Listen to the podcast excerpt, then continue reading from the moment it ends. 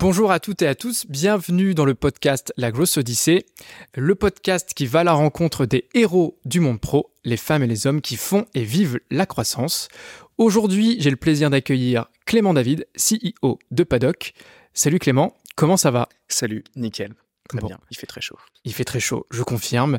Je suis trop heureux de te recevoir, euh, notamment parce que euh, j'ai le plaisir de te compter parmi nos clients, euh, mais aussi parce que tu Client as satisfait. Super. Et, aussi parce que tu as une entreprise qui est vraiment en forte croissance et je sais que tu as beaucoup de choses à- dire.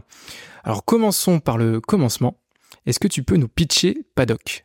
Waouh. Je vais faire très vite. Paddock, on est une société de services spécialisée dans le cloud. Mots. Après, on va discuter de euh, peut-être ce que nous, on a l'impression d'apporter en plus par rapport au marché, pourquoi on a monté la boîte, ce qu'on voit, etc. Mais en deux secondes, c'est ça en fait. On est des spécialistes du cloud. Une boîte qui veut migrer sur le cloud ou qui veut mieux l'utiliser, et maintenant la cyber, euh, elle vient nous voir et puis elle nous dit eh, euh, comment vous pouvez m'aider, puis on débloque ça. Alors pour les personnes qui nous regardent ou qui nous écoutent, pour qui le cloud, sans mauvais jeu de mots, peut être plus nébuleux, est-ce que tu peux nous expliquer qu'est-ce que c'est et quelle est la valeur ajoutée de Paddock pour répondre à, ces euh, pain points? Alors, je suis toujours pas super bon à l'expliquer. Ma mère n'a toujours pas compris.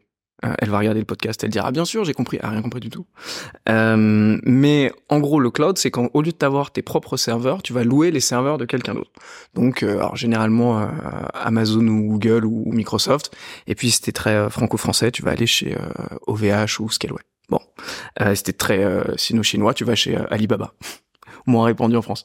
Et, euh, et l'idée, c'est de dire, mais en fait, d'une, ça, je vais payer ce dont j'ai besoin. Donc en fait, si j'ai des gros besoins, mais qui réduisent après, bah, ça me permet de pas investir dans des euh, gros data centers pour les utiliser à moitié. Puis surtout, en fait, l'intérêt du cloud, c'est que Amazon, Google, ils investissent à peu près euh, 40 milliards par an aux US en R&D pour racheter des boîtes, lancer de nouveaux outils qui viennent s'ajouter en fait pour permettre de faire de l'IA, pour permettre de contrôler ce qui se passe à l'intérieur, pour permettre de lancer plus facilement des nouveaux environnements. Et donc en fait, non seulement bon, t'as les serveurs en eux-mêmes, t'as t'encaisses mieux des pics de trafic, mais surtout en fait, t'as accès à cette galaxie d'outils qui est quand même sans commune mesure avec ce que t'aurais toi si tu devais gérer ton data center. Donc en fait, les gens pensent beaucoup ce qu'on appelle le hardware, donc les serveurs en eux-mêmes, mais la grande plus-value du cloud public, parce qu'en fait on parle de cloud public, c'est euh, fait la partie software, la partie logicielle qu'ils ont acheté dessus. Très clair. Est-ce que pour, Cool. euh, pour bien comprendre, tu peux nous donner un exemple de, de cas d'usage, euh, quitte à nous raconter l'histoire d'un projet client? Ouais, bien sûr. Ils ont fait appel à vous parce qu'ils vous ont identifié en tant qu'expert du cloud. Qu'est-ce que vous avez fait pour répondre à leurs enjeux et cahiers des charges? Et qu'est-ce que Mhm. ça donne euh, à la Enfin, fin? En fait, tu vas avoir deux trucs. Tu vas, tu vas avoir la migration euh, cloud de base. Donc, une personne, elle est pas sur le cloud. Et puis, euh, je vais essayer d'éviter de donner trop de noms de clients, mais euh, l'idée c'est, euh, je suis un site d'e-commerce. Je fais euh, des euh, soldes comme tout le monde. Et en fait, quand je fais des soldes, tout à coup, au lieu d'avoir euh, 20 personnes en simultané qui vont se connecter sur mon site, j'en ai 10 000. Bon, ben, je vais pas acheter, dimensionner et payer des serveurs toute l'année pour 10 000 personnes. Le problème, c'est qu'au moment des soldes, j'ai besoin que ça tienne la charge des 10 000. Donc à ce moment-là, on passe tous tes serveurs sur le cloud, puis on va faire un exemple, c'est on va faire des tests de montée en charge, on va simuler le fait qu'il y ait 10 000 personnes qui se connectent en instantané, puis on va dire, ok, est-ce que ça tient, est-ce que ça tient pas? Bon, la migration sur le cloud, c'est un cas d'utilisation, mais c'est l'idée de, j'étais pas sur le cloud, je veux plus gérer mes serveurs, je veux ces nouveaux outils, comment je passe de mes anciens serveurs physiques à des serveurs que je loue? Bon, ça c'est le premier truc, avec toutes les problématiques de données, de, de sécurité autour des données qui vont avec. Et euh, tu as des gens, en revanche, ils sont déjà dans le cloud. Et c'est le cas, par exemple, de toutes les startups. Tu vois, dès que tu parles d'une startup euh, qui fait du qui fait du SaaS, tu vas avoir les Conto, les Miracle, les Miro, toute la liste. Eux, ils sont déjà dans le cloud. Ils sont dans une période où ça existait déjà. Tu pouvais lancer ton environnement en cinq minutes euh, sur Amazon. Ils ont commencé à mettre tout leur code dessus dès le premier jour. En revanche, et ils sont très bons à ça. En revanche, ce qui est intéressant, c'est que euh, il y a des problématiques qui sont liées à leur croissance. On en reparlera peut-être, qui vont euh, être des points limitants, notamment qui sont liés à l'utilisation du cloud et pour lesquels ils ont besoin d'un coup de main. Par exemple, on a plein de startups qui viennent nous voir en disant bon, euh, on a levé 50 millions, on a recruté euh, 100 développeurs et ça va pas plus vite. On dit comment qu'est-ce qui va pas plus vite? Les mecs nous disent bah en fait euh, on sort pas plus de nouvelles versions de l'application, les nouvelles features sortent pas. Résultat, le board met la pression au CEO, qui met la pression au CTO, qui met la pression au CPO s'il en a un, sinon directement aux équipes de développement. Et en fait, euh, c'est l'angoisse pour tout le monde. Et les mecs disent on comprend pas. On doit justifier le fait qu'on a recruté 100 mecs de plus, mais le produit sort toujours pas. Et en fait, c'est l'idée de quand tu fais du cloud, tu as aussi tous ces outils qui permettent aux développeurs d'aller plus vite. Donc euh, un exemple, c'est tu te rends compte que tu- nous on va voir Tu vois, l'idée, c'est que les clients ils viennent pas nous voir en disant faites ça, ils viennent nous voir en disant j'ai tel problème quand vous pouvez le régler? Donc on va voir les mecs, on dit ok, vos, vos développeurs là, et donc euh, fois 100, quand il veut tester son code avant de le mettre en production, vérifier que ça marche. Je sais pas à quel point le public est tech ou pas, mais si, besoin tu creuses. Euh, quand il veut tester son code, en fait, il doit attendre 5 heures que euh, l'équipe euh, Ops ait créé un environnement qui lui permette de tester. Donc le mec, pendant 5 heures, il est à moitié entre deux trucs, il attend de voir s'il a des nouvelles des, ops. Pendant ce temps-là, euh, qui gère l'infrastructure. Pendant ce temps-là, il commence une autre feature, mais il est toujours un peu entre les deux. C'est l'enfer. Et euh, ça fait exploser ses journées. Bah, tu multiplies pas ça par 100, c'est l'angoisse. Et euh, donc, t'as des mecs qui viennent, on discute et on leur dit, bah, en fait, ce qu'il vous faut, c'est que les développeurs puissent eux-mêmes se générer des environnements à la volée en 30 secondes. Bon. Bah, quand t'as levé ce pain point-là, tout à coup, bizarrement, toute l'équipe de développement, elle produit plus vite. C'est un gros frein à la croissance. On a beaucoup de projets comme ça chez les Ornicar, ce genre de boîte. Donc, euh, ça, c'est l'autre type de projet cloud. C'est un problème spécifique, une boîte qui sait l'utiliser au global. Mais en fait, il y a une compétence qui leur manque. Et à ce moment-là, on apporte spécifiquement celle-là. Ok, donc des gros enjeux de rentabilité pour les, les équipes Ops et Tech. Tu, tu, peux, ouais, tu peux vraiment faire exploser une, toute une équipe tech. Donc en ce moment, c'est un peu ce que tu achètes quand tu, euh, quand tu lèves des fonds, parce que ce dans quoi le mec investit. Mais tu peux faire exploser n'importe quelle équipe tech parce que l'utilisation du cloud n'est pas la bonne. Tu vois. Ou je te parle même pas d'exemple sur la partie cyber où euh, c'est mal géré. D'un coup, n'importe qui prend les contrôles des droits administratifs sur toute la plateforme et fait ce qu'il veut dans ton infrastructure. Et pour bien comprendre, les décideurs et les décideuses avec qui vous fonctionnez, c'est qui? C'est les DSI, c'est les CTO C'est quoi les intitulés de poste? Dans les, dans les startups, ça va être les CTO. Et euh, sinon, si c'est vraiment une grosse startup, ça va être un head of platform. Tu vois, qui est vraiment spécifiquement chargé des équipes qui gèrent ça. Et après, dans les grands groupes, ça dépend en fait, parce qu'ils sont à des niveaux de maturité très différents. Parfois, c'est la DSI, parce qu'en fait, la, Russie, la DSI a réussi à se transformer assez vite. Et à ce moment-là, euh, ils ont directement intégré les compétences cloud, etc. Soit la DSI a pas bougé assez vite, auquel cas elle s'est fait court-circuiter en interne par une digital factory, ce genre de choses. Et tu trades avec le CTO de la digital factory. Mais à ce moment-là, tu, tu te retrouves dans des situations politiques entre les deux qui sont euh, fun. Et donc, du coup, Paddock est un accélérateur euh, qui accompagne les startups qui sont plutôt en phase d'accélération, donc des scale-up, ainsi que des grands groupes et des, des comptes corporate, ouais. c'est ça? L'idée, c'est le cloud, c'est une jungle. T'as 100 000 outils, 100 000 problèmes qui vont avec potentiellement, 100 000 cas d'usage possibles. L'idée, c'est de dire, euh, on va vous aider à trouver où le cloud peut vous aider à exploiter vraiment votre potentiel. Donc, euh, toute la plus-value de Paddock, c'est de dire, on a des ingés, c'est-à-dire qu'on on prend pas, on ne recrute pas que des mecs qui codent, on recrute des mecs, on fait des écoles ingés, d'ingés souvent généralistes. On a beaucoup de mecs de Central Paris, par exemple. Et l'idée, c'est de dire, euh, c'est des gens qui réfléchissent à des problèmes avec toi. C'est pas des gens qui alignent des lignes de code. En fait, tu viens nous voir et tu vas te retrouver face à des mecs qui bien sûr sont très bons techniquement. Euh, bien sûr, nous on a une méthodologie dont on est très fier, un groupe Théodo global dont on parlera peut-être tout à l'heure, de delivery qui fait qu'on livre dans les temps ce qu'on a promis de délivrer. Et ça, c'est sur le marché, ça fait une grosse grosse différence parce que les, les projets informatiques, Dieu seul sait si ça explose. Mais surtout, tu viens voir des mecs qui vont se bouger le cul pour résoudre ton problème. Donc un, vraiment impliqué. Euh, et c'est le retour de. C'est un peu dur à marketer. C'est pas dans ta plateforme de marque comment tu fais ça, de dire juste, euh, on a des mecs qui euh, qui se bougent, on a des mecs qui sont hyper investis. Tout le monde peut le dire, tu vois. Donc en fait, ça, les clients, ils le savent une fois qu'ils ont bossé avec nous. Mais euh, c'est un truc euh, hyper important chez nous. On a des mecs qui ont envie que ton projet marche. on traite vraiment ton projet comme si, en fait, comme si c'était le nôtre. Tu vois, sur les trucs qu'on veut changer, qu'on veut proposer, ça, mais surtout sur notre implication. Donc un, des mecs qui se bougent et de deux, euh, des mecs qui veulent régler des problèmes. Donc on vient pas, par exemple, une des technos qu'on utilise majeure, c'est Kubernetes. C'est la techno sur laquelle on a lancé la boîte en 2018. Euh, et l'idée, c'est, on va pas te mettre ça parce que ça nous fait plaisir ou parce que même t'es venu et que tu nous l'as demandé. On va te mettre ça parce qu'à un moment, ou alors pas, parce que en fait le problème que tu veux régler, c'est la bonne manière de le faire. Et tu vois, par exemple, on a fait un projet avec Miracle il y a quelques semaines. Le retour du client, c'était donc euh, le sponsor qui gérait ça à côté client. Le retour, c'était c'est cool, parce qu'en fait, on n'a absolument pas fait ce que vous m'aviez vendu. En revanche, euh, en termes de stratégie technique, en revanche, vous m'avez bougé jusqu'à ce qu'on soit aligné sur le fait qu'il fallait faire autre chose, et à la fin, ça a réglé mon problème.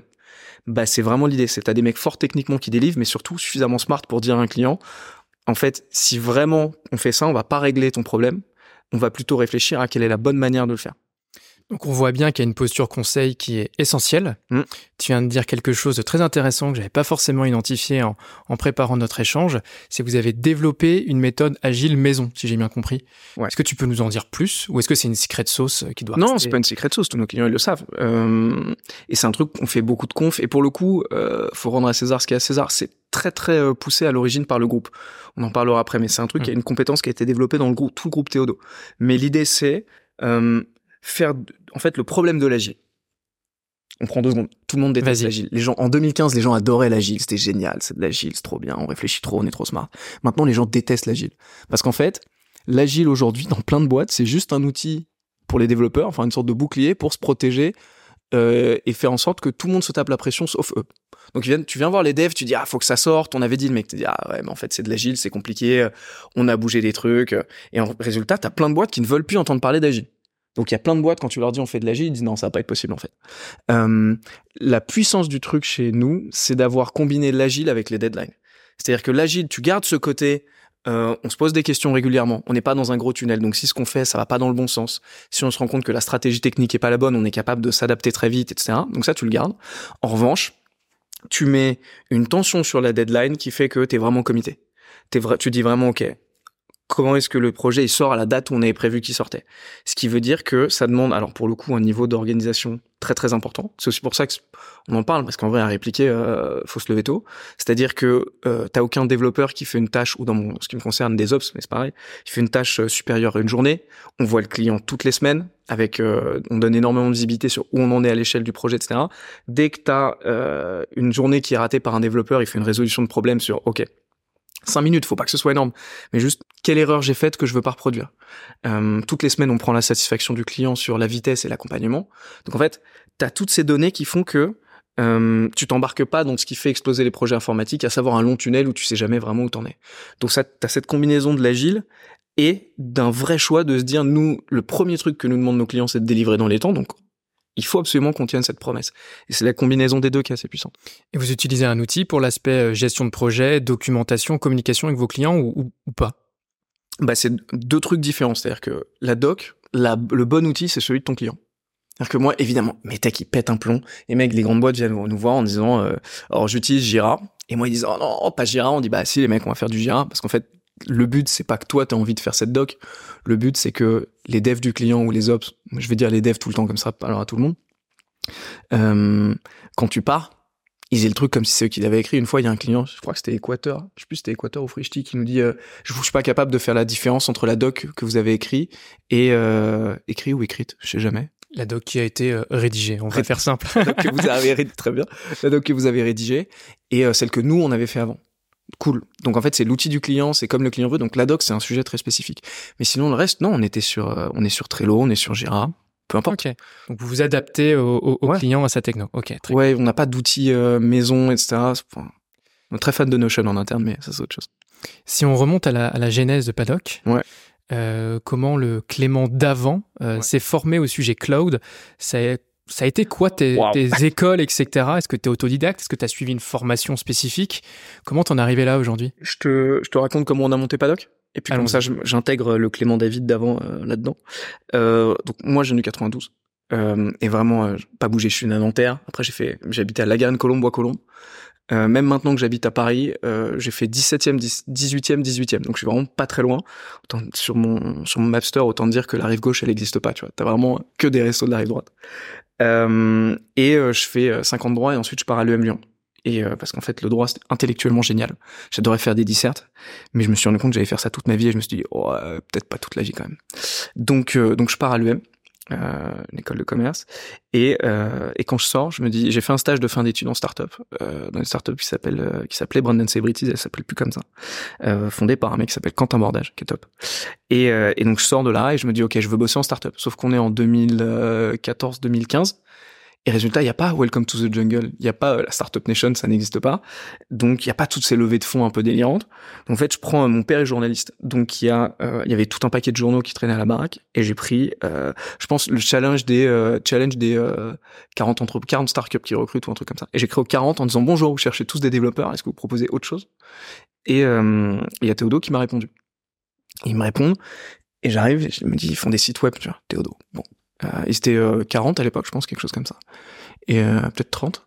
Et, et je me dis, mais alors je vais y aller parce que ça m'entraîne, mais qui fait les sites web? Je connaissais rien, vraiment. Donc je me disais, bah, le Figaro, ils ont leur site web, la Fnac, ils ont leur site web. Bon, bah, tout le monde a son site web. comment ils ont du boulot, ces mecs? Et puis, et puis je les rencontre en entretien et je me dis vraiment, les mecs sont trop chouettes. Les mecs sont hyper smart. Je rencontre le fondateur, le CEO qui est hum, maintenant parti au groupe Julien Laure, donc le fondateur Benoît Charavozel. Et je me dis, en fait, je comprends pas toujours très bien ce qu'ils font. ils me disent, tu, tu as quelle relation avec les développeurs? Comment tu bosses avec eux? À l'époque, je leur dis, bah, je, je peins des Warhammer et je joue à Game of Thrones, donc on devrait parler la même langue. Bon, les mecs sont un peu désespérés, mais ils me disent. Et euh, mais je me dis, en fait, je veux bosser avec eux. Je sais pas exactement ce qu'ils font, mais en fait, ça, ça va être cool. Et, euh, et puis ils me disent à ce moment-là, c'est la première euh, boîte du groupe qui lançait après Théodo. Ils me disent, ok, en fait, t'as vachement d'énergie, trop cool. Tu veux pas bosser pour BAM C'est une boîte qu'on lance. Ils vont faire du mobile parce que bah, on en a marre d'avoir des clients qui viennent nous voir pour du mobile, de la data, etc. Et à chaque fois de refiler du business à d'autres boîtes. Donc on lance les nôtres avec des mecs en interne. Première itération, bam. Euh, et je leur dis les mecs, euh, vous êtes gentils, mais je suis venu pour euh, la success story que j'ai vue dans le journal, dans le papier. J'ai pas l'intention d'aller dans la boîte avec les deux mecs dans le garage qui tentent un truc. C'est pas du tout, du tout le projet. Et ils me disent, ils visent un million d'euros de chiffre d'affaires la première année. J'ai dit bon, je veux bien parler à ces mecs. Allez. Et, euh, et je rencontre Baptiste Michel, le fondateur de BAM. Et, euh, et j'ai un coup de cœur de ouf pour ce mec. C'est-à-dire que je vois ce mec et je me dis, euh, je veux bosser avec lui. Il avait mon âge, ce qui était un peu dur à gérer en termes d'ego, mais ça c'était c'était ma life. Et, euh, et je me dis, je veux absolument bosser avec lui. Tu vois. Et je me retrouve chez BAM où ils étaient euh, quatre. Et en fait, c'est une entreprise à part de Théodo. Et je te raconterai le modèle, mais l'idée c'est, on fait des entreprises complémentaires complètement indépendantes mais juridiquement, on va bosser ensemble sur filer du business, sur filer des conseils, et comme ça, euh, on sera plus fort à plusieurs. Et c'est comme ça que, bam, moi je rentre en 2015, ils sont quatre ou cinq, et euh, quand je pars en fin 2018, ils sont, euh, je pense qu'ils sont 60, 70, quelque chose comme ça. Donc euh, ça, c'est ma trajectoire jusqu'au moment où on se retrouve à dire, ok, et Paddock, qu'est-ce que c'est? Et en fait, tu vois, Paddock, moi, je fais, je suis fini directeur commercial chez BAM, et puis en fait, je voulais vraiment monter la prochaine boîte dans le groupe.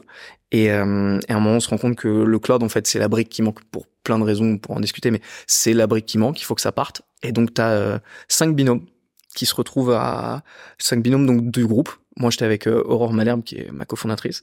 Et en fait, on me dit, voilà, tu as quatre semaines pour pitcher euh, à tous les fondateurs des startups, aux fondateurs évidemment du groupe, et euh, Benoît et Fabrice, et, à, hum, et au fonds d'investissement qui était rentré dans le groupe Théono. Tu as 4-5 semaines pour préparer un business plan avec tout.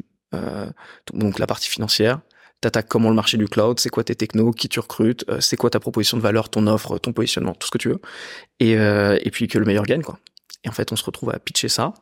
Et euh, une semaine après, il y a Benoît qui vient nous voir avec en disant euh, bah c'est parti, dans six mois on lance la boîte. Et à ce moment-là, en fait, six mois après, t'as 200 000 euros, un peu que t'as mis toi, un peu qu'a mis le groupe, euh, deux chaises. Et on te dit pose des questions à qui tu veux. Après, on n'a pas le temps de t'aider, débrouillez-vous. T'as tes statuts qui dit que t'es une boîte.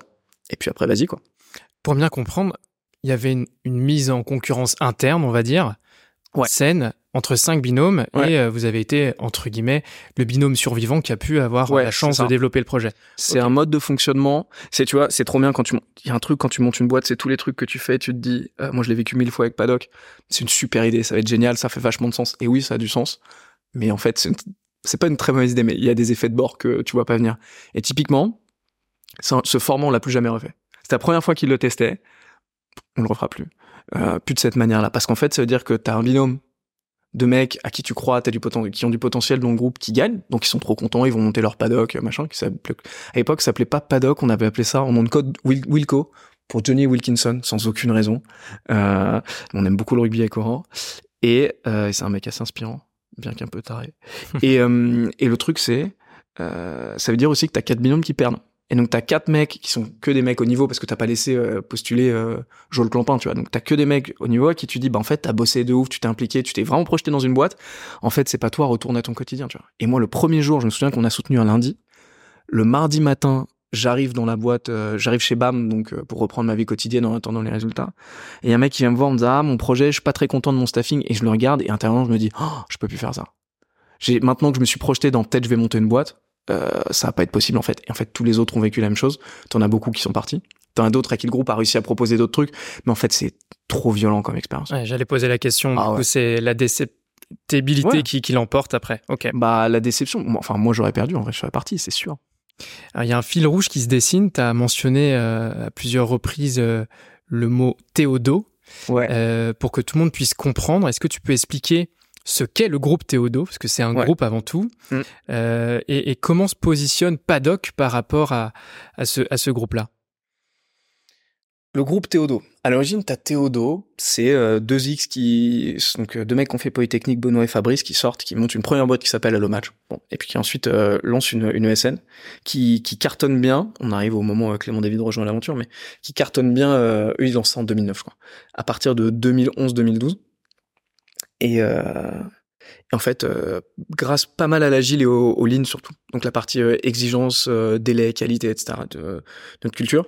Et, euh, et résultat, à un moment, le- les mecs se barrent et, et disent vous êtes, enfin les mecs en interne, tu vois, qui disent bah moi j'adore votre boîte, mais vous avez déjà un directeur technique, vous avez déjà un directeur commercial, vous avez déjà un CEO. J'adore ce que vous faites, mais j'ai pas de perspective.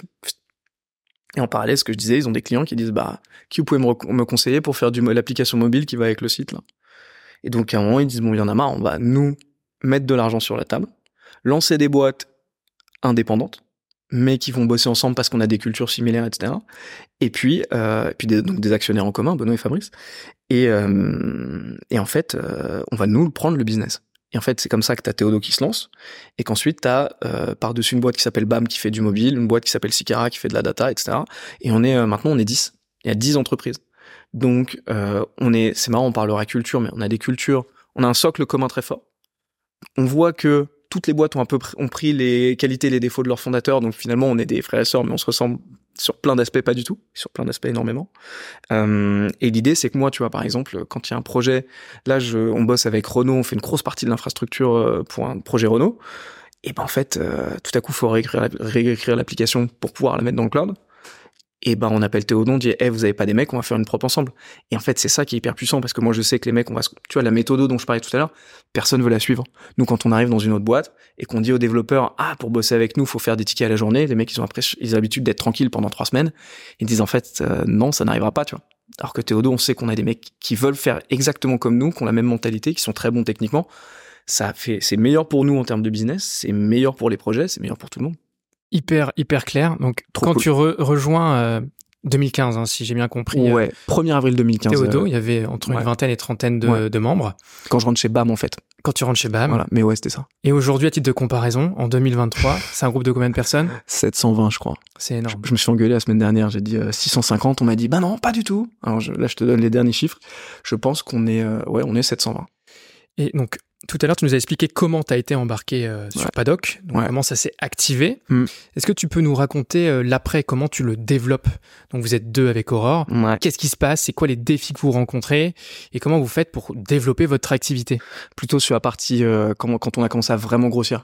Pas le 0 tout 20, mais 20, 30 à 70. Le 0 tout 20, je sais qu'il a été hyper rapide. Ouais. Euh, donc, pour donner du contexte, c'est quelques mois. Euh, Ouais, c'est une année. Une année. que, en fait, là, on fait, euh, deux- on commence vraiment en 2019. On fait euh, 1 million de chiffre d'affaires, puis 3, puis 6, puis 9 et demi. Donc, C'est Voilà. quasiment presque Donc du, euh, du x2 sur les deux premières années. Et puis ouais, après, euh, on est quand même sur un, un- un rythme assez costaud. Mm. Je sais qu'il y a une année, vous êtes passé de 30 membres à 80. Ouais, c'est là où vous êtes aujourd'hui, en fait. Ouais, là en fait, on a l'année dernière on fait 30 et 30 jusqu'à 70 80. Donc ça va super vite. L'année prochaine, l'année dernière, pardon. Ça, ça, ça- ça demande un, un effort de structuration agile, mais ce qui est votre spécialité, votre ADN. Bah, Est-ce que tu peux nous expliquer, toi qui vis les, les coulisses de, de cette croissance-là, les défis que ça, ça amène et, et- et la- et justement les, les décisions que vous devez prendre Ouais. pour pouvoir suivre le rythme? C'est euh... ouais l'année dernière. T'as, euh, en fait, quand tu quand, tu- quand tu grossis très vite, t'as un truc qui est, t'as toujours un temps de retard sur ta boîte. C'est-à-dire que là où j'en suis, là aujourd'hui, Paddock, on est 85. Je pense que je suis à peu près maintenant ok pour gérer une boîte de 40 personnes. Sauf qu'en fait, toi, t'as toujours en train de voir deux trains de retard sur ta boîte. Donc, euh, le la difficulté numéro un, c'est que, euh, en fait, à 10 personnes, tu gères tout. Tu mets le nez dans tout, tu gères tout, tu fais toutes les propres, tu gères tous les projets, etc. À 20, 30 personnes, tu vois les problèmes. Et donc, ton truc, c'est, euh, ok, je peux vraiment dégager du temps et intervenir quand il y a un gros souci. Je le vois, je vois un projet qui explose, je vois un client pas content et ça. À partir de 40, 50 personnes, tu vois plus rien. C'est-à-dire que tout euh, se fait et peut exploser dans tous les sens sans que t'en entendes jamais parler. Parce qu'en fait, il y a trop d'infos. Tu peux pas faire le tri. Et le truc, c'est que t'as des gens qui vont avoir tendance à se dire, le but, c'est de remettre du contrôle. Le but, c'est de se dire, OK, comment je vois tout? Et en fait, ma conviction perso, c'est, euh, c'est l'inverse. C'est-à-dire que tu dois te dire, OK, comment au maximum les choses peuvent se gérer, vu que de toute façon, je verrai jamais tout. Euh, comment est-ce que les choses vont se gérer au maximum avec le meilleur niveau de qualité sans que j'aie à intervenir. Et en fait, euh, parce qu'il y, a quand même des murs que tu te manges, c'est-à-dire, et je sais pas comment tu peux ne pas te les manger. C'est-à-dire que, bon, tu, déjà tu vois plus rien, ça c'est ce qu'on s'est dit. Euh, les gens progressent moins vite parce qu'en fait, toi, comme c'est ta boîte au début, t'expliques énormément. Et puis toi, quand tu montes ta boîte, t'as déjà un peu d'expérience, donc tu transmets beaucoup. En fait, les gens quand ils font juste les choses, parce qu'après c'est des managers, ils sont déjà un peu moins expérimentés que toi, donc ils ont moins à transmettre, mais surtout en fait ils n'ont pas le temps d'expliquer. Un manager, il prend pas le temps, c'est pas son bébé la boîte, et c'est normal. Donc en fait, euh, au lieu de dire euh, aux gens euh, le pourquoi du comment, tu vois, moi après un rendez-vous commercial, je prends toujours 15 minutes pour débriefer. Bah en fait, un directeur commercial, son mec va en rendez-vous commercial, il fait son rendez-vous, il sort, il passe à autre chose. Donc les gens progressent moins vite. tu reviens en arrière sur des trucs que tu pensais maîtriser moi, je suis allé voir un projet la semaine dernière. Euh, bah, en fait, il y a des trucs, je me dis, oh, on était meilleur en 2020 que là. Donc ça, ça rend fou. Euh, et puis, t'as un autre truc qui est, et je te fais vraiment genre, après, j'ai du positif, hein, mais les problèmes du scale. Euh, le dernier, c'est l'implication des gens est pas les mêmes. Pas dans le sens où ils bossent pas bien, mais juste, c'est plus leur bébé la boîte. Les 15-20 premières personnes qui arrivent, t'as même pas besoin de mission pour la boîte. Juste, de toute façon, la boîte elle est en mode survie. Donc euh, les gens ils sont trop contents, ils sont avec les boss tout le temps. Euh, ils se disent que si la boîte cartonne, ils vont cartonner aussi. Donc en fait, c'est leur bébé. Donc t'as rien à expliquer, t'as pas de d'engagement interne à créer, t'as pas de. Alors il y a des boîtes qui sont très fortes, qui ont une mission dès le début, mais peu importe. Les gens en fait juste le fait d'être là avec toi euh, et d'être au début, ils sont à fond. Bah ça, euh, quand le mec la boîte elle a 3 ans et que t'es 40, 50, 60, ça ça existe plus en fait tu dois le reproduire d'une autre manière. Donc c'est un truc qui se fait naturellement, qui se fait plus. Donc le scale, et encore je te parle d'un scale paddock 30 euh, à 70, 80. Je te parle pas d'un scale genre euh, payfit 50 euh, à 500 en l'espace de deux ans. Tu vois. Mais ça c'est des murs en vrai. Tous les entrepreneurs avec qui je discute, etc., on se les est tous mangés. C'est et concrètement, donc tu as cité plusieurs euh, défis. Sur le défi de la structuration, où tu dis euh, l'idée c'est pas de materner les gens finalement, donc c'est de laisser euh, place à, à l'autonomie. mais quelle est ta, ta, relation par rapport à l'aspect process par rapport à ça? Est-ce qu'il y a quand même besoin d'un cadrage? Est-ce que vous processez quand même un petit peu ou est-ce que c'est dans votre ADN, dans votre culture, vous processez rien du tout? Comment ça se gère ce, ce, ce, ce pilotage-là? Parce qu'il faut, il faut gérer la rentabilité aussi à côté. Ah ouais, alors la renta elle est gérée. la renta, en fait, il y a un truc qui est, on lève pas de fonds. Nous, euh, tout, l'objectif, et c'est plus facile quand tu fais du service, parce qu'en fait, quand tu fais du service, t'es moins scalable, mais si t'es bon, tu deviens rentable assez vite. Mais euh, on veut un modèle de boîte vertueux où justement, on gagne de l'argent, notre argent nous suffit pour investir là où on veut, etc. Donc super important. Mais euh, on processe beaucoup de choses. Il y a une différence qui est fondamentale et ça revient sur miser sur les gens. Ta seule solution, c'est les gens en fait. Euh, c'est la différence entre un process et un standard. Un process, c'est une recette de cuisine. Tu dis à un sales, euh, tu dis à un sales, tu dois négocier. Et eh ben une négociation, c'est tu poses telle question, si le mec répond ça, tu fais un arbre de décision, et tu crées des petits robots. Euh, le problème de ça, et on va arriver à pourquoi moi je crois au standard et pas au process. Le problème de ça, c'est qu'en fait, les gens prennent des milliers de micro-décisions. Tu pourras jamais tout couvrir. Donc soit tu couvres tout, parce qu'en fait, tu euh, veux tous les cas de figure possibles soient, soient anticipés. À ce moment-là, tu crées juste une espèce d'usine à gaz pour tout que, qui va te prendre énormément de temps que les gens diront jamais. Bon, et les gens vont te détester pour ça.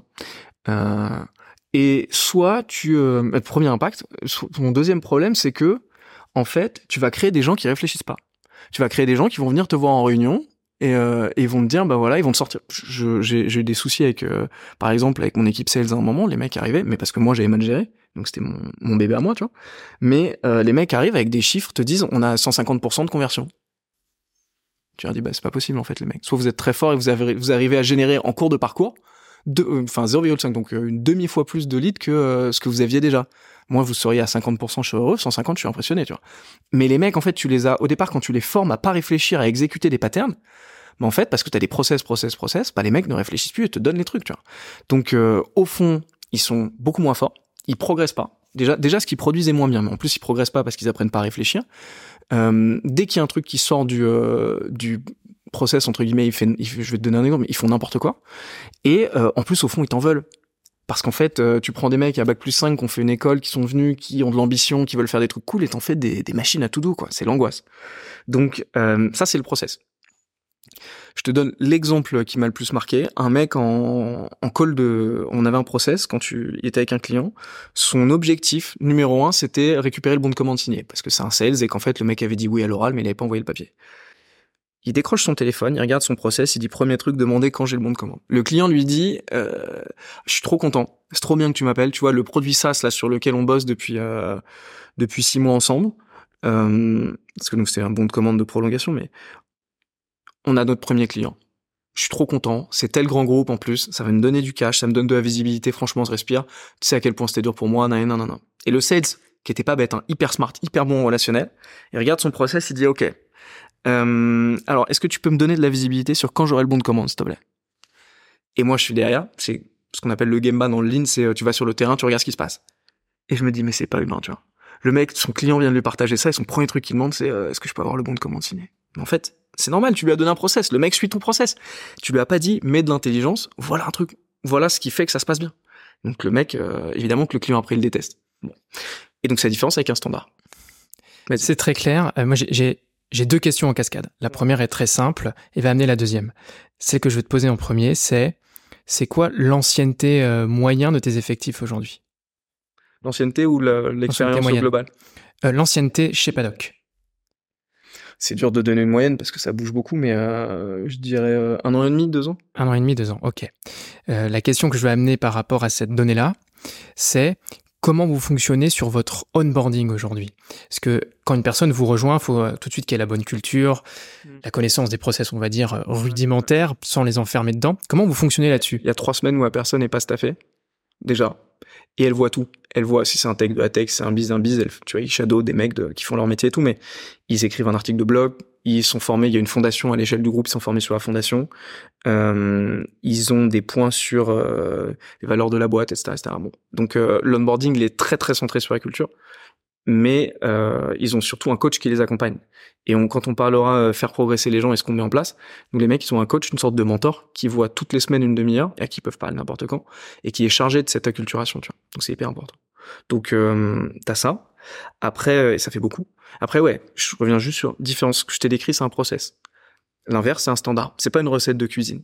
C'est une explication de qu'est-ce qui te fait détecter si une situation elle se passe mal ou bien. Qu'est-ce qui te permet de dire dans cette situation j'ai fait de la qualité ou de la non-qualité? Exemple, euh, si on vient sur de la négo, on va pas dire au mec pose telle question. On va dire au mec enjeu numéro un, comprendre pourquoi le mec négocie. C'est quoi son besoin? Parce qu'en fait, tu veux être capable de réfléchir avec lui à comment on règle ton problème pas lui donner ce qu'il veut. Parce que d'une, bah toi c'est pas forcément ce dont t'as envie, c'est de la négo. Et de deux, en fait, euh, ça a pas forcément réglé son problème. Et typiquement, t'as des mecs qui vont te dire, euh, il faut que je vous montre aux achats que j'ai pris, que je vous ai pris quelque chose. C'est comme ça que ça marche, grand groupe. Bon.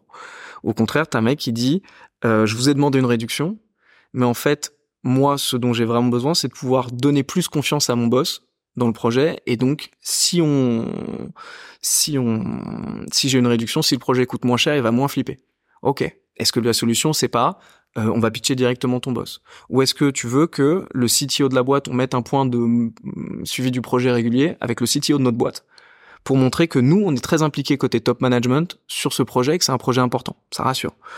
Et donc en fait, quand tu as un sales, au lieu de dire pose telle question, tu lui dis ok, numéro un, tu dois comprendre quel est le vrai problème que le mec cherche à résoudre en négociant. T'as des mecs qui apprennent à réfléchir tout le temps et en fait qui gèrent des situations imprévues, qui euh, font pas n'importe quoi, qui se développent, qui grandissent et qui sont meilleurs et plus heureux. Tu vois. on a processé entre guillemets plein de trucs, mais je crois beaucoup, sauf pour les tâches très basiques, un onboarding par exemple euh, juridique d'un mec, Bon, bah, c'est une liste de cuisine, on s'en fout, on va pas mettre de l'intelligence partout. Mais sur les sujets qui demandent de l'intelligence, je crois beaucoup plus au standard qu'au process. Ok, très clair, super intéressant. Pardon, c'est une passion. Je t'ai mis un gros tunnel là. Non, non, non, mais, il y a euh, des sujets, si tu me lances, euh, ça part. Je suis, je suis très content de t'entendre euh, là-dessus parce que chez nous, par exemple, on est très process, process, process, tout doux, tout doux, tout doux, tout doux. Et en fait, je me rends compte que notre finalité, elle, elle est plus celle que tu viens de décrire. On, on, on essaye de trouver et de s'entourer de personnes qui sont là pour réfléchir. Quand on a des métiers de conseil, c'est ça qui doit prévaloir. Donc c'est super intéressant comme parallèle. Tu pas créer des machines à tout doux en Exactement. fait. Exactement. Mm, mm. euh, dans votre modèle, euh, vous pouvez être comparé à une ESN. Ah bon, on est une ESN. Ok. Comment tu comment tu euh, amènes de la différenciation par rapport aux autres acteurs? Parce que des ESN, il y en a plein partout. C'est quoi votre singularité par rapport à ce modèle-là, par rapport aux autres? Premier truc, moi j'ai euh, aucun problème à dire que euh, on est une ESN. Tu vois, c'est ESN, c'est euh, entreprise de services numériques, c'est ça? C'est ça. Je crois que c'est ça. Mais en fait, ouais, c'est ce qu'on est. C'est-à-dire qu'il y a des mecs qui viennent nous voir, ils veulent des projets informatiques et on les fait avec et pour eux. Et c'est pas un problème. Et en fait, le problème, c'est que euh, et nous, il y a beaucoup de jeunes sortis d'école qui nous disent ah, je veux pas bosser en ESN. On leur dit ok, pourquoi? Culture du pourquoi. C'est, c'est hyper important. Je veux dire, s'il y a un truc, moi, que je garde, si un jour je remonte une boîte, c'est la culture du why. Tout le temps, tout le temps, tout le temps. On dit, OK, pourquoi, tu vois? Les mecs te disent, ah, euh, franchement, euh, ce modèle qui broie les gens, où euh, on t'envoie, on t'envoie chez le client, tu restes deux ans, et puis après, tu pars et t'es remplacé par un mec et t'es un numéro, etc. Tu sais, tu sais, t'as ce syndrome horrible du consultant de, je sais pas si je bosse pour la boîte chez qui je suis staffé, parce que je vois que eux ou pour ma boîte à moi, mais en fait, les mecs, je les vois jamais, tu vois. Sauf que même la boîte pour laquelle c'est staffé, sauf s'ils sont sympas, ils t'emmènent pas en séminaire, euh, ils ont pas de plan de progression pour toi, enfin, ils ont autre chose à faire. Donc, euh, c'est pour ça qu'ils prennent une ESN d'ailleurs. Enfin, une ESN qui fait de la régie en l'occurrence. C'est parce qu'ils ont pas envie d'avoir à te manager. Bon. Donc, c'est l'angoisse. Donc, les mecs te décrivent ça. Et en fait, non, ça, ça c'est juste une manière de faire, euh, d'être une ESN qui est on staffe des mecs et on fait de la régie. Bon. nous, la différence. les clients viennent pas nous voir pour des mecs. Ils viennent nous voir pour des projets. C'est-à-dire que moi, un client vient me voir en disant j'ai tel problème je j'ai tel problème, je veux migrer sur le cloud. Euh, vous êtes très fort en Kubernetes et Terraform. Bah chez moi j'en ai pas. J'ai l'impression que ça pourrait régler mes problèmes. Et en fait, un, on réfléchit à partir de son problème. Donc c'est pas genre tu prends une ressource chez Paddock et tu la mets n'importe où. C'est on définit ce qu'on va faire. Et puis de deux, on staffe que des équipes. Moi j'arrive, j'ai une équipe, quitte à intégrer des mecs du client pour le former, etc. C'est pas un problème. Mais on pose une équipe. Là, nos mecs sont jamais tout seuls. Et euh, généralement un chef de projet donc un coach agile, un lead et un ou deux ops. T'as des équipes qui vont jusqu'à 10 personnes. en audit, c'est juste deux personnes avec la gestion de projet, mais peu importe. Euh, et l'idée, c'est euh, nos mecs sont jamais tout seuls. Ils sont toujours dans un cadre paddock, même sur une mission client. Et ça, la promesse est hyper forte. Et pour le client, parce qu'en fait, il bénéficie pas juste de la qualité technique, il bénéficie de la méthode, de l'accompagnement dont je t'ai parlé tout à l'heure. Mais en interne, je dis au mec, non, vous n'êtes pas tout seul. Et puis, il y a la partie, on verra comment on fidélise les gens. Mais euh, qu'est-ce que tu mets autour de ça pour que le mec, il ait envie de rester dans la boîte?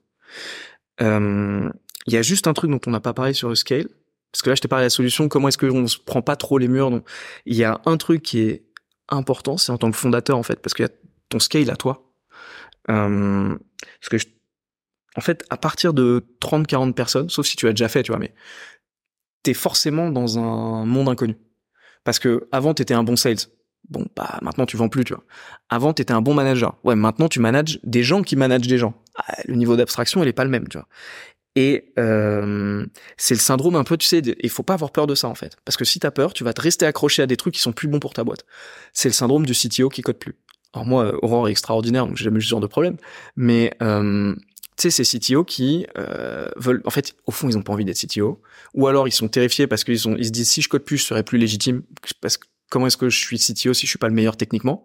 Ce qui est absolument pas la question, mais bon, euh, c'est légitime, tu vois. C'est tout un peu. Moi, je me disais, faut que je vende plein de trucs, sinon je serais pas un bon CEO. Pas du tout.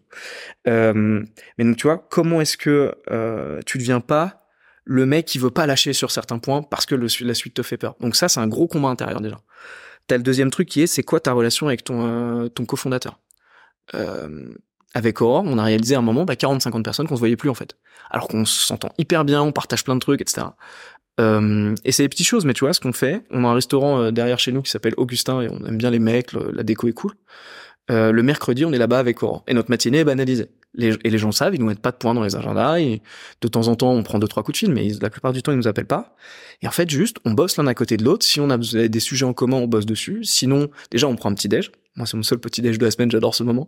Et euh, tu vois, jusqu'à 9h30, on petit déjeune ensemble et tout. Et ensuite, ouais, soit on a des sujets en commun, soit on bosse côte à côte, mais on passe du temps en tant que fondateur. Mais ta relation avec ton cofondateur, elle change complètement. Il faut que tu acceptes qu'il y a des choses. C'est comme un couple. Une fois que tu as trois enfants, alors je dis ça, j'ai zéro enfant, mais je suis pas en couple. Donc c'est vraiment la super métaphore. Mais euh, une fois que tu as trois enfants, j'imagine, je projette que bah en fait ton couple, tu dois réinventer. Ben cofondateur, c'est pareil, tu vois. Et puis euh, tu un dernier truc moi qui m'est arrivé qui est donc comment tu dois changer en tant que fondateur. T'as euh, faut assumer en fait que ta boîte elle grossit. Moi, il m'est arrivé un truc, mais il y a un mois et demi. Tu vois, donc c'est même pas genre on était 20 et vous 30. Et il y a Google, c'est un de nos super partenaires. Les deux partenaires avec lesquels on, on bosse très très bien, c'est Google et Amazon. Euh, et les mecs me disent, on t'a pris une place pour euh, le Google Next à San Francisco en août. Bon, je leur dis, bah c'est gentil, j'apprécie, mais billet d'avion, billet d'hôtel, euh, enfin billet de chambre d'hôtel, ça coûte quand même super cher. Euh, ça va pas être des boîtes françaises euh, qui sont là-bas, c'est plutôt des boîtes américaines. Euh, donc le ROI pour Paddock, je vais pas coûter 10 000 euros, mettons à Paddock, pour un ROI qui va être bah, pas certain quoi. Donc je leur ai dit bah non les mecs c'est gentil mais en fait je vais pas y aller. Bon j'ai un doute après, j'appelle mon donc mon, mon, associé Benoît donc le fondateur du groupe et je lui dis bon quand même j'ai un doute mais j'ai dit à Google bah non je vais pas aller à Google Next. Il me dit mais t'es un malade mental en fait. Benoît parle vraiment comme ça. c'est quelqu'un d'assez cash. Euh, il me dit t'es un malade. Je c'est-à-dire il me dit mais t'imagines le message que t'es en train d'envoyer à Google? Ils ont un partenaire, ça se passe bien, vous commencez à grandir, etc. Ils te proposent d'aller à San Francisco pour aller à la grand-messe annuelle de tous leurs trucs, toutes leurs annonces, machin, rencontrer je sais pas qui. Et, euh, tu leur dis ah non désolé, euh, moi j'ai pas assez d'ambition pour faire ce truc, tu vois. Il dit on s'en fout en fait, on trouvera le ROI, c'est-à-dire que ne serait-ce que le name dropping que tu vas faire pendant six mois en disant que tu étais, c'est cool. Euh, le message que tu envoies à Google, genre vous nous invitez, on vient parce que le partenariat important, il est important.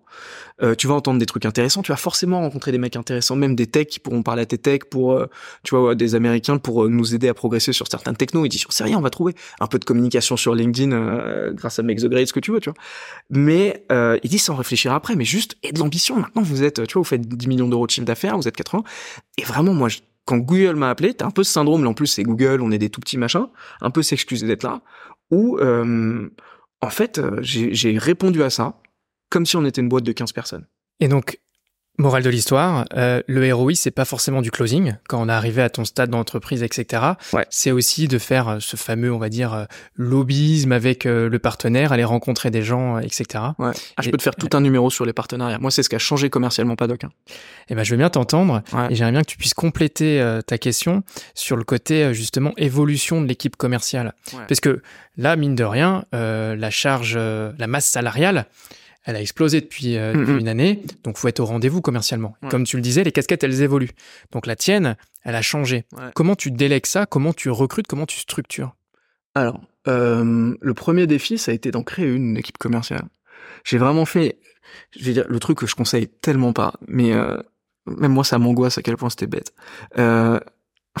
J'ai tenu seul tout le commercial en me disant, je sais faire, on va tout structurer autour, et le jour où le reste marche, là, je commencerai à monter une équipe commerciale parce que pour l'instant, je peux le gérer en solo.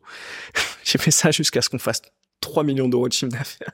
Bravo déjà. Non, c'était débile. Mais non, parce que c'était moins bien. Tu vois, oui, bravo, c'est mon côté cato, tu vois, c'est le sacrifice christique, tu vois. Mais euh, mais le truc c'est euh, non, c'était débile.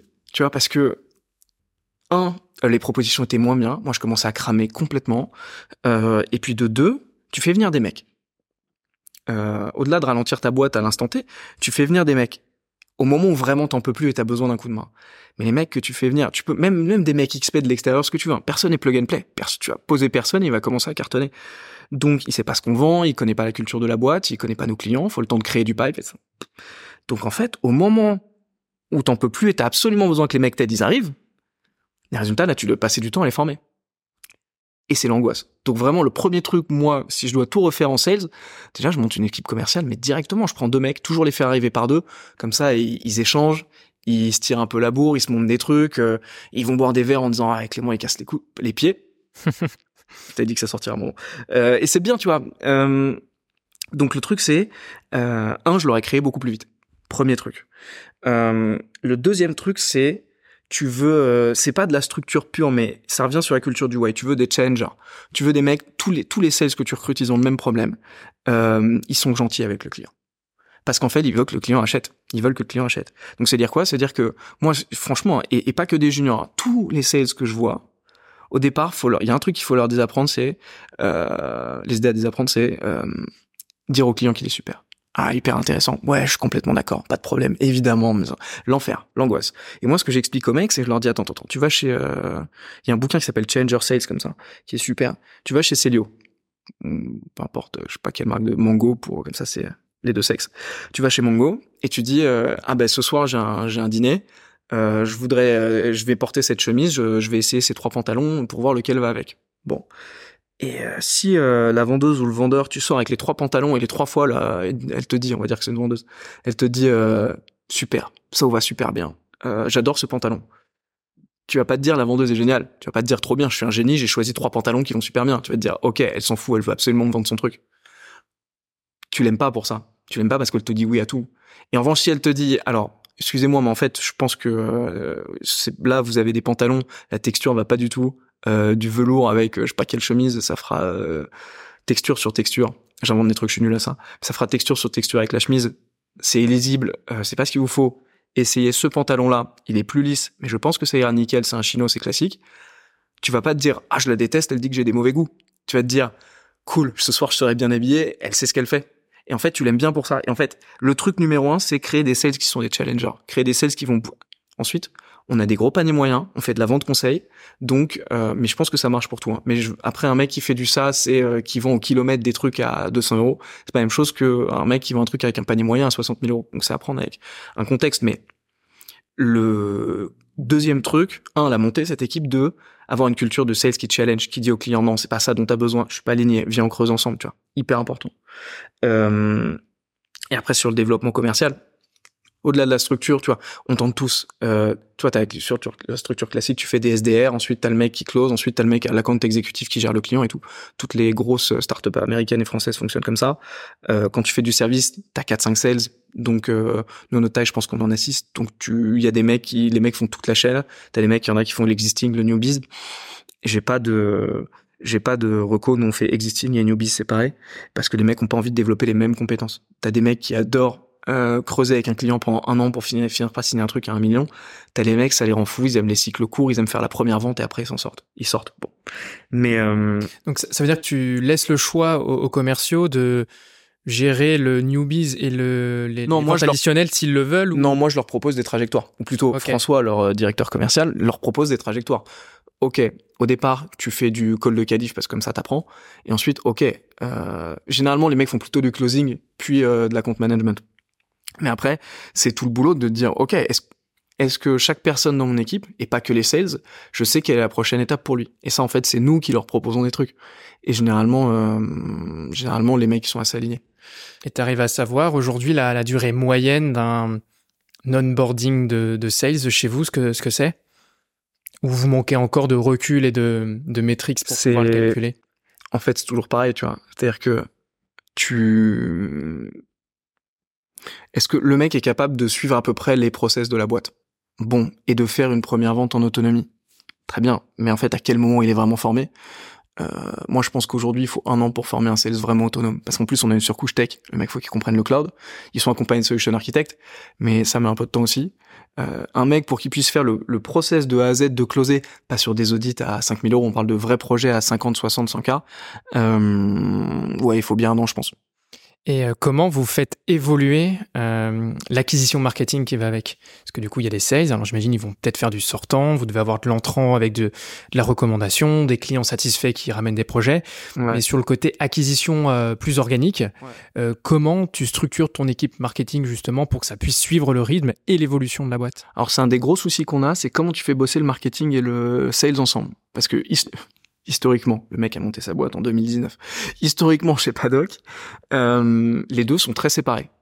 On a le marketing qui fait beaucoup de contenu, beaucoup de, euh, qui fait beaucoup de campagnes euh, sur les réseaux sociaux, qui va travailler sur des événements, etc., etc. Et puis t'as le sales de son côté qui vend. Donc là, on a un gros boulot de comment est-ce qu'on les fait bosser ensemble. Euh, et que le marketing commence à plus suivre euh, les chiffres des leads, les taux de conversion, etc. Plus demander aux sales, ok, c'est quoi les argumentaires dont vous avez besoin, travailler sur les personas et tout. Bon. Euh, après moi, le truc qui a changé chez Paddock, c'est euh, parce qu'en effet, tu l'as dit, on, on, grossit, on a besoin de plus de business. Il y a un truc qui est, moi, mon, on s'est dit, dans tous les trucs qu'on fait, il y en a forcément un. En fait, on se dit qu'on le fait bien et ça marche pas on se dit qu'on le fait bien, en fait, on est des tout nazes. Et, euh, et c'est partenariat, le truc numéro un qui a changé, c'est partenariat dont je te parlais tout à l'heure, tu vois. C'est-à-dire que on prend, c'est, quasiment notre source de business numéro un euh, après la collaboration avec le groupe. Et c'est euh, parce qu'en fait, comment ça marche dans le service? Dans le service, Les mecs arrivent chez toi, pas parce que euh, ils ont euh, vu une pub euh, sur Google Ads ou parce que ils ont vu une publication sur LinkedIn. Ça, c'est un touch point. Mais donc soit ils t'ont vu beaucoup de fois, ils se disent t'es crédible, mais soit la plupart du temps, en fait, simplement quelqu'un qui fait un projet cloud. soit il s'y connaît très bien, tu vois, c'est un CTO de startup, il connaît, machin. Bon. Mais soit il y connaît pas grand chose, ou il a pas en tout cas un interlocuteur, une boîte de service en particulier qu'il veut contacter bah en fait, il appelle les deux trois personnes que qu'il connaît qui sont bonnes dans le domaine, et puis il voit s'il y a un nom qui revient. Et le mec, quand tu veux faire une migration sur Google ou sur Amazon, bah le premier mec que t'appelles pour savoir qui il connaît, bah c'est Google ou Amazon. Et donc le truc c'est, à un moment on s'est dit, en fait les partenariats, on croit qu'on est bon, mais ça nous ramène zéro business. On a fait en, il y a deux ans, on a fait un lead alors c'était un bolide, c'était une boîte qui s'appelle Botify, c'était cool, c'était un beau projet, mais on s'est dit en fait, on s'est dit chouette, on a Botify, on a plus jamais rien eu après. Et on s'est rendu compte que un partenariat, on était des enfants sur comprendre ce que c'est qu'un partenariat. Et pour le coup, je veux bien prendre deux minutes parce que je pense que pour plein de boîtes, c'est essentiel. Et tu vois, toutes les boîtes sont contactées toute la journée par des boîtes qui disent je veux faire des partenariats. Déjà, toutes les ESN, n'importe quel mec qui vend des logiciels va te dire vous voulez pas faire un partenariat machin. Mais nous, on n'avait rien compris à ce que c'était qu'un partenariat. C'est-à-dire qu'on s'était dit Google nous avait dit on peut être partenaire, on n'a dit pas de problème. Euh, on avait Clémence chez nous qui s'occupait du marketing, qui euh, nous inscrit sur la plateforme. Et puis euh, moi je me dis trop bien, on est inscrit sur la plateforme. Merci. Et maintenant je m'assois. Où sont les leads? Tu vois, ça va, ça va pleuvoir. Maintenant on est inscrit sur la plateforme Google. Et puis on me dit, bah un jour tu, tu dis au mec à Google, il y a jamais de lead. Les mecs disent mais personne te connaît en fait. Tu dis attendez, je suis sur la plateforme quand même. Et te disent, bah ouais, mais il y, a, 1500 personnes sur cette plateforme, en fait. Et tu dis, ok, d'accord. Donc tu vas voir, on te dit, mais tu peux faire une présentation à l'équipe sales euh, d'une division particulière. Par exemple, euh, les, ce qu'ils appellent DN chez, euh, chez Google ou DNB chez, DNB chez AWS, qui sont les startups digital native. Tu fais ta présentation, tu retournes dans ton siège. Tu dis, bon, maintenant j'attends les leads. En fait, il y a rien qui tombe. Tu dis, c'est pas possible, les partenariats, tout le monde en parle, mais ça marche pas, ce truc. Et, et en fait, un moment, on a capté parce qu'on s'est, un jour, Google nous a quand même mis des gros starts en nous disant euh, bon maintenant soit on fait un truc soit on fait rien on dit on a tout fait on a fait une présentation de sales on est sur la plateforme et en fait moi j'ai capté un truc qui est un partenaire ça se gère comme un client en fait c'est à dire que tu dois être présent, tu dois rencontrer un max de monde. Les gens, en fait, t'as personne qui se lève le matin en disant je me demande quel business je pourrais apporter à Paddock, tu vois. Et t'as personne qui se dit euh, ok j'ai tellement de projets, j'aimerais les distribuer un peu à tout le monde. La vérité c'est que les sales ils sont comme toi, ils galèrent à aller chercher du business et qu'ils attendent pas genre si t'es un partenaire qui attend que le sales est closé, disent aux responsables des partenariats, j'ai un projet et le projet il arrive chez toi, il se passera jamais rien. En revanche, si les sales ils connaissent ta tête, que quand tu réussis un projet, tu fais des cas clients, tu vas en parler à la terre entière, que chez Google ou chez Amazon, les gens commencent à se dire, ah j'entends dire, ça m'est arrivé ce matin, un mec d'Amazon qui dit, euh, un sales qui dit, bah je vous parle parce que j'entends un peu à droite, à gauche que vous faites du bon taf, que euh, voire même tu fais des offres avec eux. Tu dis, bah voilà, euh, vous avez tel problème par exemple de support, votre support il est inondé. Est-ce qu'on ne peut pas vendre un support paddock qui vient un peu en amont et qui écrème le truc? Bon, euh, est-ce que tu fais des ventes ensemble? Nous, il y a des clients, on les appelle, on dit, euh, vous essayez de targeter Ubisoft. Euh, nous aussi. Venez, on va essayer de pitcher un truc en commun. Et là, pour le coup, et le sens, à ce moment-là, le partenariat a plus de sens même en termes de mots, mais le jour où on a compris ça et qu'on a commencé à dire, Hubert, tu vas chez Amazon, Glenn, tu vas chez Google, c'est faites un plan, on doit connaître la terre entière, et partout où il y a besoin d'aide, il y aura nous, tu vois. Euh, ce jour-là, ça a commencé à pleuvoir. Et c'est euh, le truc commercialement où je te dis, on a regardé, on s'est dit où est-ce qu'on est nul? Là, en fait, on est nul et qu'on a réussi à craquer et qui a vraiment euh, changé la face du scale. J'aimerais bien te compléter là-dessus. Vas-y. Je suis mais à 120% d'accord avec ce que tu viens de dire. Parce que chez Make the Grade, nous, on est, on est partenaire de, du CRM HubSpot. Et donc, le côté partenariat, il est hyper important et stratégique aussi. Donc en fait, c'est un peu comme si on avait euh, euh, plusieurs petites communautés chez HubSpot avec lesquelles on interagit et on entretient du lien. Parce que, comme tu le dis, on s'adresse d'abord et avant tout à des femmes et à des hommes. Donc à des personnes du sales direct. Donc on monte avec eux sur des projets, on leur ramène des, euh, des deals, ils nous en ramènent aussi on se rend compte que les, les sales directs, ils ont 4-5 euh, agences partenaires dans leur, dans leur besace, et puis ils sélectionnent, et puis plus une agence euh, close avec eux, et plus ils vont revenir, etc. Donc c'est assez vertueux. Il faut faire cet effort de leur amener d'abord du business, et après ça, ça mm. vient se nourrir. Mais il y a aussi les, les CSM chez, chez HubSpot, qui ont des portails en, en, gestion, et qui ont des portails en, commun avec nous, où l'agence, du coup, euh, est en gestion également. Et en fait, je me suis fait quelque chose, j'ai pris la liste de tous les CSM, j'ai tous été les, les interviewer sur comment Make the Grade pouvait mieux les aider dans leur quotidien, etc. Là aussi, ça crée du lien. Et là aussi, ils peuvent nous amener des projets d'intégration, etc. Tout ça pour dire que il faut vraiment euh, pas rester euh, euh, spectateur, comme tu l'indiquais, mais être vraiment proactif. Et c'est de, l'hebdomadaire, voire du, quotidien. Et si on est plusieurs membres de l'entreprise à stimuler ces partenariats de cette manière-là, plus en se rendant effectivement aux événements organisés par l'écurie en, en, question, c'est là où va vraiment y avoir des effets de rebond, des recommandations, etc. Quoi. Et donc de la croissance. Euh, et là où tu dis un truc hyper intéressant, c'est le côté. Euh, en fait, on a tendance à surestimer l'organisation des, des boîtes. C'est-à-dire que, en plus, on se dit c'est des gros, tu vois, Google, HubSpot, ça doit être des machines de guerre, machin. La vérité, c'est que ils vivent le même problème que tout le monde, à savoir ils courent après le temps, ils ont trop de clients à gérer, trop de trucs. Ils se parlent pas. Euh, donc toi, tu te dis ah j'ai présenté, tu vois, c'est cool ce que tu dis sur les sales puis les CSM, c'est que j'ai présenté aux sales. Maintenant, tout le monde va entendre, par entendre parler de Make the Grade. Bah non, la vérité c'est qu'ils sont dans leur silo. Euh, L'organisation elle est pas faite forcément pour que ce genre d'information circule. Donc en fait, tu vas super bien bosser avec les sales et deux ans après, tu vas te rendre compte que tu as raté la moitié du business parce que les CSM ont jamais entendu parler de Make the Grade. Et euh, et ce côté-là de pas surestimer euh, leur organisation et de se dire non, c'est à moi d'aller faire le boulot, de parler à la terre entière et de comprendre leur mode de fonctionnement en interne, il est hyper important. Exactement. Ouais. Donc on a, on a fait un focus sur euh, l'aspect euh, commercial, activation, prospection. Ouais. Euh, J'aimerais bien qu'on fasse un, un, focus sur euh, le, la délivrabilité.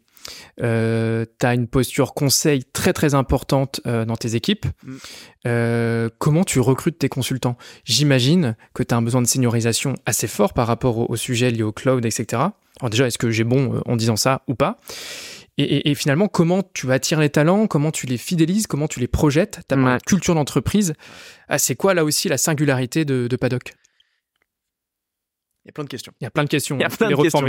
euh, non, mais en fait, pour découper, tu vois, euh, on fera cinq minutes après, si tu veux, sur la fidélisation des talents. Mais sur comment okay. est-ce qu'on les attire? Moi, j'aime bien. Euh, on a beaucoup de jeunes euh, ingénieurs qui sortent d'école. Et là, c'est pareil. C'est, on a des gens qui bossent sur marque employeur, on fait des salons, on donne des cours, etc., etc. Et on les prend en stage de fin d'études le plus tôt possible parce que euh, ils sont très chassés. Mais euh, et après, dedans, on va injecter des mecs plus seniors. Tu vois, on va avoir. Moi, j'adore les mecs qui viennent de chez Thales, par exemple. On en a trois ou quatre euh, ou de boîtes comme ça. C'est pas des boîtes sexy, mais en revanche, c'est des mecs techniquement, ils se sont mangés tous les murs de la terre. Et en fait, quand t'as un mec qui a fait que du cloud, euh, en plus avec les outils qui facilitent le truc de Google, d'Amazon, etc. Euh, avoir un mec qui a vécu la période d'avant, qui sait pourquoi ces outils existent, qui sait aussi prendre du recul, parce que le dernier truc qui sort, euh, Shiny, etc., est pas forcément, ça apporte énormément de recul. Donc le fait de mixer les deux est euh, super puissant, premier truc. Après, euh, sur la partie fidélisée, moi c'est simple, hein. euh, en fait, faut que tu aies une théorie. Peu importe la théorie, tu vois, tu fais la théorie que tu veux, mais moi ma théorie c'est que les mecs, ils sont pas heureux quand euh, ils ont un baby foot.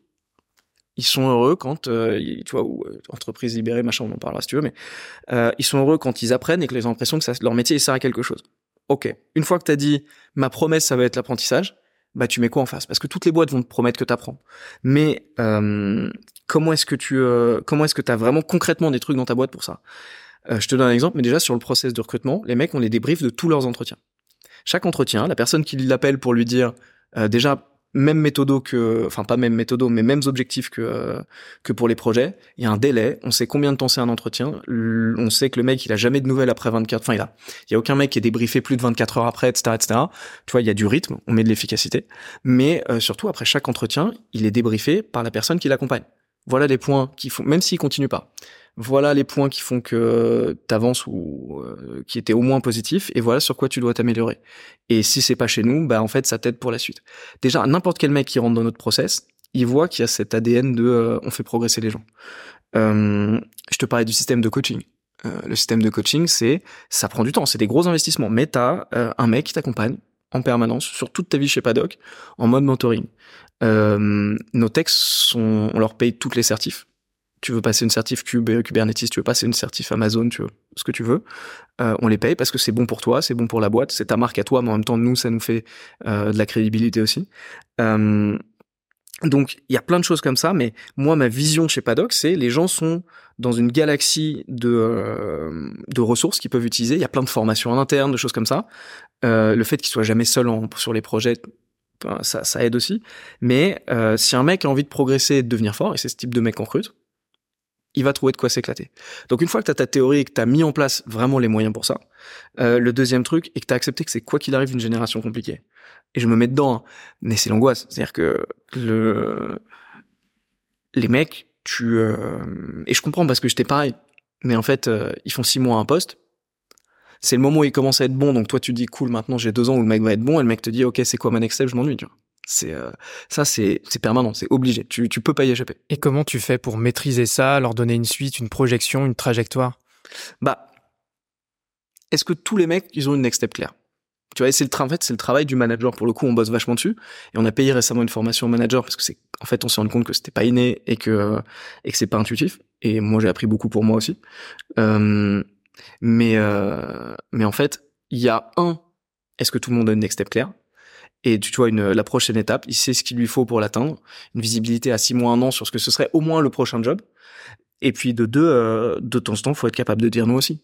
Et en fait, euh, il y a beaucoup de gens en ce moment en startup qui ont peur de dire non d'une manière générale, qui ont peur de dire aux gens là pour l'instant c'est trop tôt, c'est pas pour toi, etc. Mais il y a des moments, faut être capable de le faire aussi, parce qu'en fait, tu vois, le côté euh, le côté Montessori appliqué à l'entreprise de euh, faut toujours dire oui et les gens ils s'épanouissent si vivent en life et il y a pas de règles. Non, ça va pas être possible. Et en fait, dans la progression des gens, bah non, en six mois t'es pas fort. Il faut être capable à ce moment-là, mais factuellement, de dire à un mec, on parlera de la suite quand tu seras au niveau. Mais là, pour l'instant, t'as fait six mois sur le job. Moi, j'attends encore ça, ça, ça. Mais faut être, faut être capable d'être factuel. Euh, après, une fois que tu as ce modèle-là, la deuxième question, c'est comment tu changes ton modèle? Comment tu te dis, ok, je, je veux voir les trucs euh, qui déconnent? Et donc nous, on a deux trucs. Le premier, c'est bah, c'est de la résolution de problème. Tu vois, tu, tu as quelqu'un qui part, t'as la responsable people qui tire une résolution de problème. Qu'est-ce qu'on aurait dû voir? Pourquoi? Qu'est-ce qui a foiré? Et puis t'as un truc qui s'appelle que nous on fait tous les six mois, qui s'appelle les people review. C'est le coach qui fait un point avec la personne. On a tiré un questionnaire d'un bouquin qui s'appelle euh, Nine Lies About Work sur euh, Qu'est-ce qui fait qu'un mec est heureux dans sa vie? Est-ce qu'il a les ressources pour réussir? Est-ce qu'il a des objectifs clairs? Est-ce qu'il est heureux dans son équipe? Est-ce qu'il a l'impression d'être mis au défi d'apprendre des trucs? Bon, et il y a quatre cinq questions. Et puis ensuite, euh, on, donc c'est t'as une batterie tous les six mois. On prend tous les mecs qui sont pas au standard. Donc mettons, euh, je crois que nous c'est 24 sur 30 euh, sur les questions. Et puis on a des points toutes les semaines avec la responsable people Laura et moi. On regarde, ok, où est-ce qu'on est en train de se planter? Comme ça, tu peux anticiper. Parce que le problème d'une résolution de problème, c'est que tu ne fais qu'une fois que le truc est à foiré. Euh, c'est très désagréable comme moment. Moi, je déteste, c'est le vendredi matin à 10h30, c'est une demi-heure. Je déteste ce moment. Parce qu'en fait, tu prends des mecs sur lesquels tu comptes, que t'aimes bien, t'as envie qu'ils restent. Et puis tu regardes tous ceux pourquoi ils sont pas contents dans la boîte et tu dis, ah, ma vie est horrible. Mais, euh, alors parfois tu te dis, waouh, leur vie est horrible. Bon, euh, heureusement pas trop souvent. Mais euh, donc ça c'est la partie comment est-ce que je j'arrive, j'ose me confronter à la vraie vie, tu vois. Mais après t'as un dernier truc est parfois les gens faut les laisser partir aussi, tu vois. Dire que euh, moi j'ai de la chance, je pense qu'on a créé une culture pour finir sur la partie culture, mais vraiment de la confiance. On a 90% des gens qui partent, ils viennent nous voir avant en disant bah voilà je me pose plein de questions. Il y a au moins un moment où ils sont venus te voir et ils disent en vrai j'ai plus l'impression d'être au bon endroit, je vois pas la suite, etc. Donc ça te permet de temps en temps de réagir. Et, euh, tu vois, c'est ce qui s'est passé avec. Il euh, y a un, un, mec qui est venu me voir en sales il y a, il y a un mois et il m'a dit bah voilà, j'ai postulé à telle offre, euh, je me pose euh, telle question parce que ça m'excite, c'est euh, c'est pour l'Espagne, ça m'a toujours fait rêver machin. Et je lui dis en vrai, on a regardé l'offre ensemble et il faut vraiment que les, mecs aient un haut niveau de confiance. Mais ils le font, c'est cool. Et je me dis mais c'est un job de merde. Je dis franchement, je suis désolé et je dis si tu pars pour quelque chose, même si tu pars Maintenant, tu commences à chercher. Moi, je, même, je veux bien t'aider à chercher autre chose, mais ne pars pas pour ça, tu vois. Et je trouve qu'en plus, ce mec-là, je lui dis, en vrai, on a des trucs à construire ensemble où t'as pas été au bout encore. Il y a des choses que tu peux apprendre, il y a des ambitions que t'as pas chez Paddock qui seraient, euh, qui seraient bonnes pour toi, etc. Donc en vrai, on discute, mais un, si tu pars, pars pas pour ça, on peut trouver un truc plus stylé pour toi. Et deux, euh, en vrai, je partirai pas tout de suite. Bon, et finalement, il est resté c'est cool. En revanche, t'as un autre mec qui est parti il y a quelques temps, que j'adore, qui s'appelle euh, Baptiste. Et, euh, et, le mec a tout ce que tu veux. Il est marrant, il est intelligent, il taffe hyper dur. Euh, juste un moment, il rejoint un projet crypto euh, hyper ambitieux d'un pote à lui. Il va bosser avec un master, un, un, un mec qui a majoré euh, l'X en mathématiques, enfin des trucs de port. Tu vois dans ses yeux qu'il a des étoiles de partout. Tu te dis bon bah lui je vais pas le retenir. Ça sert à rien. Donc en fait je lui dis écoute. Et on en avait parlé un an avant parce qu'il avait d'autres questions. Je lui ai dit en vrai cette fois c'est la bonne. Je vais pas te proposer un truc. Euh, juste là cette next step elle est ouf, je suis fier de toi, et moi ça me bouffe, parce que j'ai pas envie qu'il parte. Mais en fait, c'est le bon moment pour lui, tu vois. Donc à un moment, si tu veux que les mecs te fassent confiance, et côté culture, on va beaucoup parler confiance, mais bah en fait, les mecs, quand c'est le moment, faut qu'ils partent. Super intéressant ce, ce, parallèle entre un talent qui se pose des questions et toi t'estimes que c'est trop tôt mm. et du coup il y a un recadrage coaching finalement sur euh, voici ce que tu peux aller euh, exploiter pour continuer de grandir chez nous, tu as encore du chemin à faire. Et, et l'autre cas où euh, finalement il y a une sorte de d'accompagnement aussi, mais ok, je peux l'entreprise n'a pas forcément les moyens d'aller d'aller plus loin sur sur tes compétences, peut-être sur des, des demandes de salaire aussi, que sais-je. Et bah, finalement, on peut t'aider à tourner la page, mais on le fait en transparence et en anticipant, pas en mode euh, surprise un lundi matin, un lundi mm. matin, et puis euh, dans deux mois, dans deux mois ou quatre mois, je suis, je suis plus là, quoi. Euh, ok. sur l'aspect culture, est-ce que tu as des questions que tu as envie que je te pose et que j'ai pas forcément pensé Parce que je vois que vous êtes très mature sur le sujet et vous avez beaucoup de choses à dire. J'ai plein de trucs à dire. Est-ce que c'est des trucs matures? J'en sais rien. non, je pense que le premier truc que j'évoquerais, je sais pas si j'ai une question particulière, mais euh, en termes de culture, faut déjà que tu saches qui t'es. Je vois tellement de potes ou de, mecs qui montent des boîtes et qui euh, qui jouent le rôle du CEO qui pensent devoir être. Tu peux pas jouer un rôle, c'est pas possible. Euh, je te prends mon exemple. J'ai des trucs auxquels je crois très fort et j'ai des trucs je sais que je le serai jamais. Tu vois par exemple, je suis pas un shark. Euh, j'ai pas ce côté euh, tu vois, Loup de Wall Street, mais, mais sans le côté négatif, parce que c'est un truc que, que j'admire beaucoup, tu vois. Les mecs qui disent à la vie, à la mort, on y va. Euh, L'important, c'est le business, on se déchire, on bosse comme des chiens, on va y arriver parce qu'on est une meute et machin, ça. Euh, je sais pas faire. Tu vois, c'est pas moi. Euh, de même manière, pour le coup, sur l'autre côté du spectre, je, je suis pas du tout entreprise libérée. Le côté euh, arrive à midi si tu veux, il euh, n'y a pas de réunion, euh, tout le monde connaît les salaires de tout le monde. Ça, je ne peux pas, tu vois. C'est un truc, euh, c'est ça marche peut-être très bien, mais quand tu le vis vraiment et quand tu le penses vraiment, c'est pas moi. Donc en fait, et c'est pas Aurore quand je dis moi par extension, parce que j'ai la chance avec Aurore, quand on a fondé la boîte ensemble, on s'est dit beaucoup de trucs. Tu en as fait un week-end et on s'est dit, et même les trucs perso, je lui ai dit moi. Je te donne un exemple. Je lui ai dit, je chasse. C'est pas c'est pas très populaire dans la tech. Je lui ai dit, euh, si ça te pose un problème, machin. Elle m'a dit, euh, bah faut qu'on en discute. Mais parce que je vais pas le cacher, j'en parle pas parce que mais parfois t'as des gens qui te posent la question, euh, ou le sujet vient sur la table. Euh, elle, elle me dit, je te préviens, j'ai besoin de retourner tous les 15 jours en Bretagne ou toutes les trois semaines. Parce que je la, comprends. Ouais, voilà, parce que la Bretagne, c'est génial, non, non, euh, mes racines, la mer, je sais pas quoi. Bon. Et bah, tu sais, en janvier, elle met des combinaisons, elle va faire du surf. enfin, c'est un truc, ça me fascine. Mais euh, jamais je fais ça. Mais euh, le truc, c'est, euh, voilà, est-ce que tu sais qui t'es? Parce qu'en fait, moi, j'ai remarqué un truc. Tant que t'es sincère, ça veut, dire, que forcément avec ce côté, moi je suis quelqu'un de très très spontané, bah je suis maladroit de temps en temps, tu vois. Mais euh, les gens te le pardonnent parce qu'en fait, c'est toi, du moment qu'après, tu es capable de dire de t'excuser, de comprendre, de réfléchir avec eux, de discuter. Mais tant que la discussion elle est saine, les gens te pardonnent ton caractère parce qu'en fait c'est toi et qu'au fond ils ont pas envie de suivre euh, des statuts euh, de marbre où en fait t'es le rôle du CEO. Moi j'avais un CTO par exemple, un CEO que je connaissais qui me disait euh, je peux pas faire de blagues. Je peux pas être détendu avec les mecs. Je peux pas. alors moi, je bois très peu d'alcool, mais je peux pas me mettre une tôle en soirée parce qu'en fait, euh, à un moment, les mecs ont besoin d'un modèle. Non, les mecs sont pas tout le temps besoin d'un modèle. Détends-toi, tu vois. Et résultat, il avait pas créé de confiance. Et là, jamais un mec va venir le voir en lui disant, tu vois, il y a une distance de ouf, en disant, euh, je pense à partir de la boîte. Et résultat, les mecs partaient de la boîte sans lui en parler, tu vois. Donc, euh, nous, moi, tu vois, par exemple, dans notre ADN, le côté, on va se dire les trucs vraiment. Ça, c'est hyper important. Mais résultat, je le fais. Et Aurore le fait. Et en fait, t'incarnes ta boîte. C'est pas parce que c'est marqué sur les murs. Il y a pas marqué challenge, en gros, euh, sur, les murs de la boîte. Mais le deuxième truc, c'est la santé et la famille en premier. Donc, euh, mais ça veut dire que dans toutes les micro-décisions que tu prends, faut que ça s'incarne. C'est, c'est con, mais ça veut dire que, bah, par exemple, euh, on paye les crèches. Parce que, et ça coûte un bras, mais tu dis, bah, si tu crois vraiment au truc de euh, ta vie pro et ta vie perso, tu dois pouvoir mener les deux. Si tu crois au truc de, en plus, tu vois, Aurore des CTO euh, femmes, il y en a pas beaucoup. Tu vois, Aurore qui dit, c'est important que les filles qui ont des enfants puissent mener leur carrière de front, etc. Bah, tu mets des trucs en place. Euh, là, il y a une fille qui, euh, son papa est un autre sujet, mais son papa est malade. Si tu dis, et elle doit aller régulièrement en province, bah, on a pris une partie des transports, on s'est arrangé, on a inventé un truc parce qu'en fait, si tu dis bah ouais c'est une priorité, faut que ça existe vraiment, tu vois. Et moi t'as un peu ce côté, je te parlais du côté Cato, c'est le côté les, les gens ils te sont un peu confiés aussi. Mais faut que tu crois, parce qu'en revanche, ce que les gens ne pardonneront pas, ils auront raison. C'est si tu dis ça quand tu as un podcast ou euh, que tu dis ça euh, devant tout le monde en open space, mais qu'après les micro décisions que tu prends, elles sont pas orientées là-dessus. Donc la question c'est euh, est-ce que tu, est-ce que déjà ce que t'es c'est sincère? Et déjà c'est en termes de culture, sauf si t'es un gros tordu, auquel cas c'est autre chose, mais ça crée de soi-même une culture hyper vertueuse de transparence. Parce que t'as pas peur de communiquer sur les trucs, etc. Et, euh, et tu vois, c'est là que je te disais, euh, moi j'ai aussi une culture d'être capable de dire non. Tu vois, un mec qui veut être déstaffé d'un projet, qui veut sortir d'un projet, ou qui veut pas aller sur un projet. Par exemple, quand on a bossé pour Total, il y a des mecs qui ont dit, bah je veux pas bosser sur Total.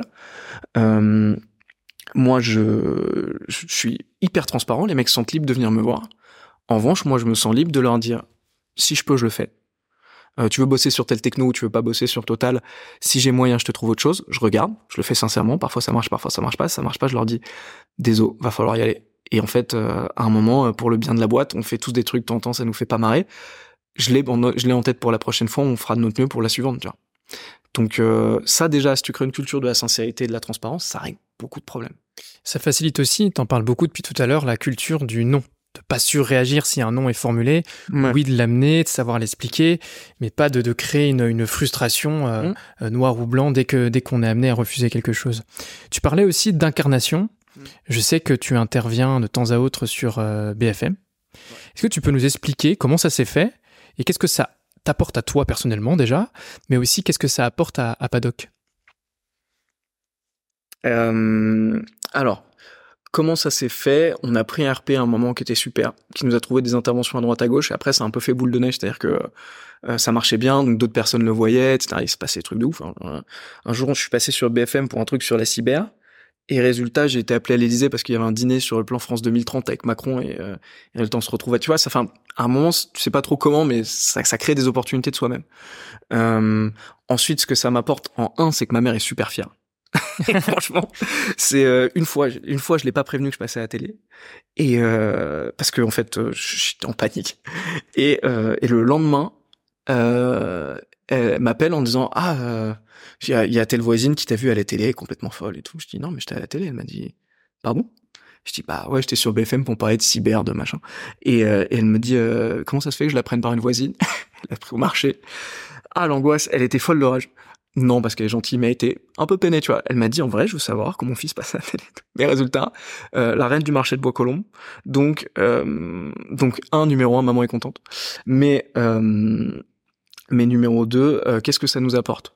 C'est vrai qu'en interne, c'est cool, parce que les gens, c'est, c'est, c'est marrant parce que la télé, tu vois, spécifiquement, ça fascine encore un peu les gens, alors que je sais pas pour toi, mais moi je regarde éventuellement, j'écoute des podcasts, tu vois, Tech Co, je passe beaucoup, bah en fait, éventuellement je l'écoute en podcast, mais je le regarde pas à la télé.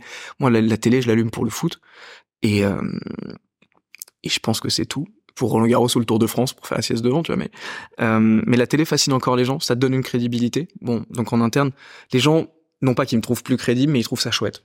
En vrai, euh, ça facilite beaucoup le networking. Tu rencontres des gens intéressants euh, tu redéjeunes avec eux. Et ça permet aux gens de briser la glace quand tu fais du networking avec eux, des gens qui t'ont pas vu depuis longtemps, ils, font, ils te font toujours une blague là-dessus. Et toi, en même temps, t'as un peu honte. Et, euh, et en même temps, bah, ça permet de lancer la conversation, c'est chouette. Euh, ça permet de communiquer sur LinkedIn. Les gens entendent parler de la marque. Et tu vois, c'est toujours les touchpoints. T'as aucun mec qui va te contacter parce qu'il t'a vu sur BFM. En revanche, si t'as vu sur BFM qu'à côté, il a vu un article de blog bien foutu de ta boîte, qu'il a vu le Tech Radar qu'on a lancé sur qui recense toutes les techno cloud, etc euh, à un moment, il se dit ok, ces gens sont pas trop cons, tu vois. Euh, donc c'est euh, très indirect et il faut aimer faire ça. Sinon, il y a d'autres trucs. Tu vois, Or, par exemple, elle préfère les confs. Elle préfère animer des conférences, ce genre de choses. Fine. mais mais il y a plein de gains indirects qui sont qui sont cool. Mais après, ça a pas changé la phase de paddock. Hein. Donc en fait, ça apporte de la réassurance et puis ça, ça conditionne, ça muscle le jeu sur le côté euh, dark social. Donc j'entends par là pour traduire. Dark, ouais, dark euh, social. voilà, il y a la recommandation qui se fait, les gens parlent de toi, il y a des échos et ça peut amener ouais, du business, euh, des opportunités. Bah, quoi qu'on en dise, la télé reste aujourd'hui hyper puissante, quand bien même on est à l'époque du YouTube, du live sur Twitch, sur Kik, etc., etc. On va attaquer la, la dernière partie de notre échange, Clément, avec des, des, petites questions rapides tu prends ton temps pour, euh, pour y répondre. Rapide. Ouais. T'en as rapidement euh, parlé tout à l'heure. Comment tu fais aujourd'hui pour maîtriser, avancer sur toi-même concernant ton équilibre vie pro, vie perso? Oh, le piège. Alors, euh, vie pro, déjà, je bosse plus le week-end. C'est un truc, je, vais pas te dire que je l'ai pas fait pendant les. Il y a des mecs, je sais pas comment ils font, ils disent, je me suis mis une règle quand j'ai lancé la boîte, je bossais pas le week-end mais avec Coran, maintenant, on limite vachement, sauf gros appels d'offres, etc., etc. Euh, moi, je suis, il y a un truc, il y a deux, trois trucs sur lesquels je suis très, très discipliné. C'est, par exemple, la salle de sport, ce genre de choses. Euh, donc, ça m'aide à finir mes journées parce qu'il faut que j'y aille. Euh, ensuite, en vrai, Euh, donc mon rythme, c'est euh, j'arrive à 8h30, je repars à 19h30, 20h, parfois plus tôt quand je peux, et franchement je le fais sans aucun problème. Euh, un, donc ça c'est mon rythme, il est à peu près ok. Je vais regarder mes mails un peu le week-end, je vais regarder mes mails un peu les vacances, je devrais pas. Quand je mets un Slack pendant les vacances, je me fais engueuler par les mecs de la boîte, c'est bien, euh, mais c'est pas nécessaire. C'est plus le côté un peu pas très sain de j'ai du mal à couper complètement, j'ai envie de savoir ce qui se passe. Bon, ça, c'est moi ça. Mais euh, mais j'arrive à tu vois pas du tout bosser le week-end. Hier j'étais bronzé au parc conso, tu vois, je, profite. Euh, le premier truc c'est que je pense que c'est un t'es pas meilleur après parce que quand tu bosses le week-end ou le soir, bah, le lendemain ou la semaine d'après, t'es mort et tu le payes. Ça, je l'ai vu tout le temps. Euh, donc, c'est-à-dire que tu dois assumer que tu le fais à un moment parce qu'il y a un truc qui doit sortir. Mais au global, ça va pas t'aider à, à sortir plus pour la boîte. Ça va juste permettre un truc de sortir une deadline. Le deuxième truc, c'est que tu veux pas mettre cette culture dans la tête des gens. Parce qu'en fait, les gens, les gens, moi, c'est assez fou. Hein. Les gens ont mes défauts et mes qualités et ceux d'Aurore dans la boîte. Donc, en fait, euh, moi qui suis euh, pas toujours très structuré, un peu trop spontané, euh, parfois un petit problème de concentration, tu vois, quand je me relâche, bah les gens, c'est normal, ils se disent, ok, c'est ça passe, tu vois. Et pareil pour le taf, si tu bosses toi, le soir et le week-end, les gens vont se dire, ok, en fait, c'est la culture de la, boîte de bosser le soir et le week-end. Donc, euh, donc ça, c'est le premier truc, euh, vie pro, vie perso. Et ensuite, moi, j'ai une chance, c'est que j'ai beaucoup de passion. Il y a beaucoup d'autres trucs qui m'intéressent. donc, en fait, une fois que j'ai fini de bosser, j'ai pas envie, tu vois, moi, j'arrive pas à lire des bouquins sur le travail ou à écouter des podcasts sur le business en dehors du taf parce qu'en fait ça me remet dans le taf, j'y repense et ça me gonfle. En revanche, j'aime beaucoup lire de la fantasy. Euh, j'adore le football américain, donc j'écoute plein de podcasts de football américain. Euh, j'aime, tu vois, je j'aime beaucoup, euh, je peins des Warhammer, ce qui est un grand sujet de blagues sans fin je sais pas doc, mais euh, donc en fait, il y a plein d'autres trucs dans lesquels j'ai envie de me plonger. J'ai pas envie de me remettre dans le taf après le boulot, tu vois. Ok, en tout cas, je vois que les, différentes passions euh, que tu mènes à côté aident à, avoir une coupure et ça, c'est hyper euh, important. Il euh, n'y a jamais d'odyssée sans adversité. Est-ce que tu peux nous dire aujourd'hui, Clément, quel est ton plus grand ennemi? Si on parle de la culture, on revient à la culture du nom. Il y a des ennemis, j'en ai plein, mais sur la culture, c'est sur la culture, c'est le côté comment est-ce qu'il y a des trucs que tu décides de pas laisser passer? Parce que sinon en fait c'est la théorie de la vaisselle sale tu vois. Quand il y a rien dans quand y a rien dans le dans le lavabo on appelle ça un lavabo on appelle ça l'évier. Lavabo c'est la salle de l'eau. Euh, quand il y a quand il y a rien dans l'évier tu mets une euh, tu mets une assiette tu la tu la tu la vois tu la mets nettoie parce qu'en fait il est propre. Quand on reste une ou deux après ça s'empile. Et euh, sur la culture c'est ça. C'est-à-dire qu'il y a des trucs où ça fait chier parce que t'as pas envie d'avoir ce rôle-là, mais en fait, de temps en temps, tu dois dire non, je laisse pas passer.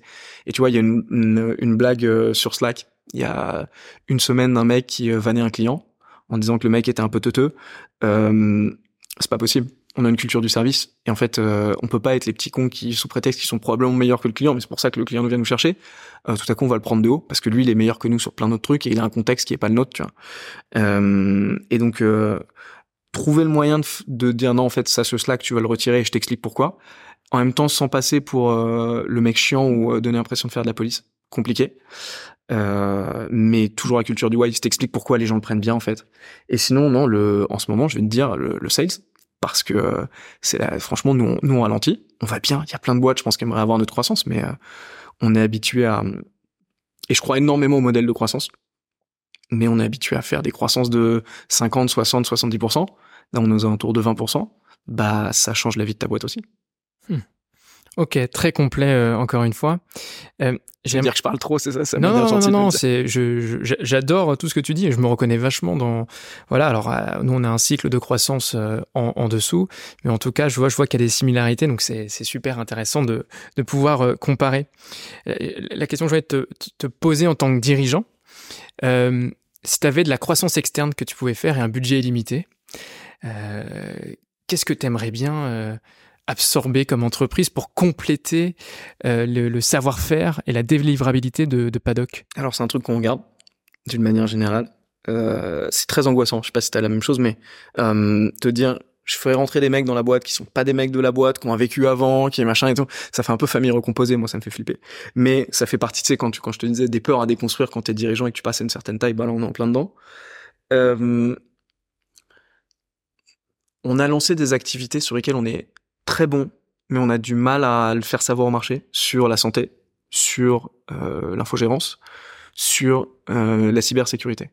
Donc en vrai, moi, ce que je regarde aujourd'hui, c'est des boîtes où moi je suis très fier de ce qu'on fait, mais en revanche qui peuvent m'apporter bah déjà leur maturité sur ce marché parce qu'elles l'ont fait depuis plus longtemps que nous sûrement mais euh, mais qui peuvent m'apporter aussi cette capacité à dire au marché regardez on fait ça on est crédible et euh, à scaler la partie euh, commerciale c'est le truc qui nous manque aujourd'hui et en vrai y a, la semaine dernière il y a un mec qui m'a dit euh, et j'étais pas tout à fait d'accord, mais il m'a dit le, vous avez vraiment cette croyance d'ingénieur que le marché a pas, si vous êtes suffisamment bon, le, le, le marché le verra et en fait il y a rien à construire autour, euh, comme asset marketing ou euh, croissance externe, parce que ça se développait tout seul. M'a dit non c'est pas vrai, tu vois, tu peux être super bon, s'il y a que ta mère qui le sait, ton produit va pas se vendre.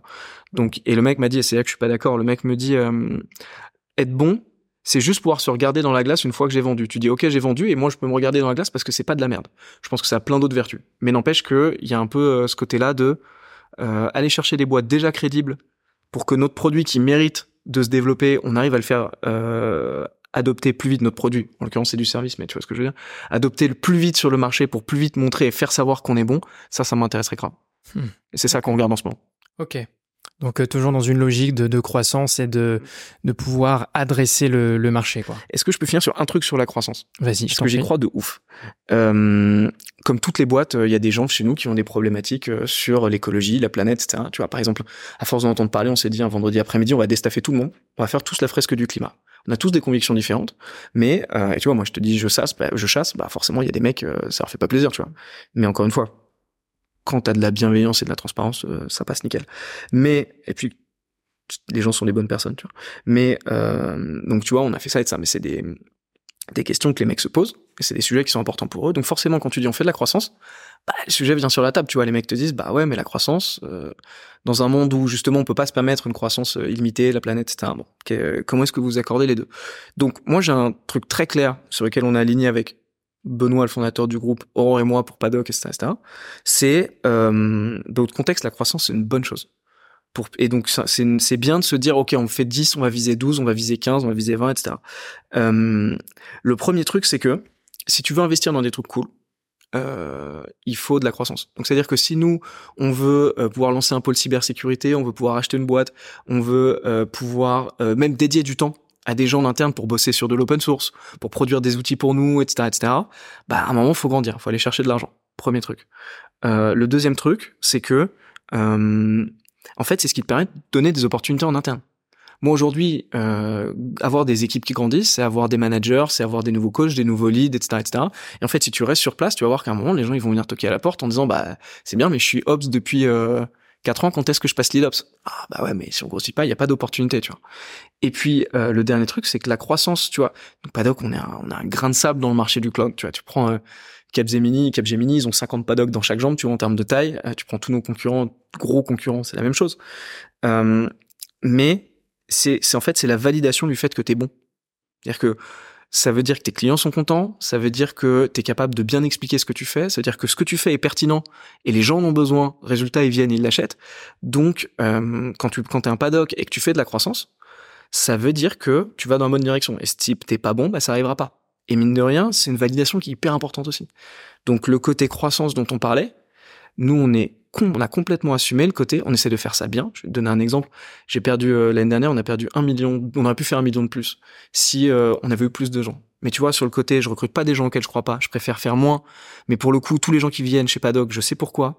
Ils correspondent à la culture. Moi, je pense que c'est le bon endroit pour eux. J'ai vraiment envie de bosser avec eux, etc. Je, transigerai, je transigerai jamais là-dessus. Donc tu vois, il y a la manière de faire de la croissance qui est une croissance cohérente saine que moi je trouve cool. Mais en revanche, euh, donc tu as des critères. Mais en revanche, sur le principe lui-même de faire de la croissance, c'est un truc qui est hyper clair pour moi que c'est la bonne direction. Puis c'est une manière aussi de créer de l'emploi stable et durable. Exactement. Et, euh, et, ça, ça compte aussi. Enfin, en tout cas, moi, c'est une des, des, missions qui me, qui me stimule au, quotidien. Je suis d'accord. Nous, on a un turnover qui est assez faible. Les gens sont bien dans la boîte. Tu vois, les happy at work, tout ça, les enquêtes, on est vachement bien. Tu te dis, ok, plus de gens chez nous. En vrai, c'est plus de gens. Je dis pas que c'est pas dur. Hein. Euh, le taf, c'est dur et le projet informatique, c'est dur. Mais plus de gens qui manifestement sont bien dans leur pompe quand ils sont chez nous. Tu vois. Et ça, c'est cool. Et ben, je propose que ce soit le, le mot de la fin. Dernière question. Ah. Euh, Est-ce que tu as une entrepreneuse ou un entrepreneur à nous recommander pour un prochain épisode de la Grosse Odyssée? Euh, Alors j'en ai plusieurs.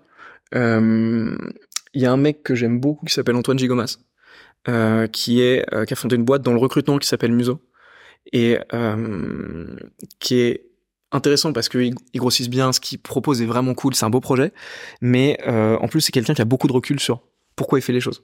Tu vois, qu'est-ce que ça veut dire, euh, qu'est-ce que ça signifie prendre le besoin d'une boîte, comprendre qui serait le bon mec pour trouver les recruteurs qui vont les aider à performer, etc. Sur la partie recrutement, euh, ça ferait un épisode qui, en plus, c'est quand même un enjeu majeur, tu vois. Pas seulement le volume, mais bien recruter. Tu vois, tout à l'heure, on parlait de de scaler la culture. En fait, une fois que tu sais quitter, recrute des gens qui matchent avec ça, tu vois. Mais, euh, et ça demande du boulot et d'être très précis. Mais tu vois, sur, euh, c'est un enjeu qui est stratégique pour toutes les boîtes. Avoir un mec comme ça qui a aussi bien compris son boulot, euh, je pense que ce serait pas mal. Eh ben, je suis complètement d'accord. Encore une fois, je note la référence. C'est un sujet et des défis qui concernent toutes les entreprises, donc on ira regarder ça avec grand plaisir. Merci Clément pour pour tout ça. C'était c'était trop riche, ouais, j'ai beaucoup hyper parlé. passionnant. Et encore une fois, je me retrouve dans, dans beaucoup de choses euh, que tu as abordées, que vous avez construit avec euh, Aurore chez Paddock. Voilà, donc euh, hâte de voir jusqu'à où vous allez continuer votre ascension et, et voir les talents que vous allez embarquer dans, dans votre sillage. Trop cool. Un super exemple à prendre en compte. Merci pour l'invitation en tout cas. Je t'en prie, à bientôt. Salut.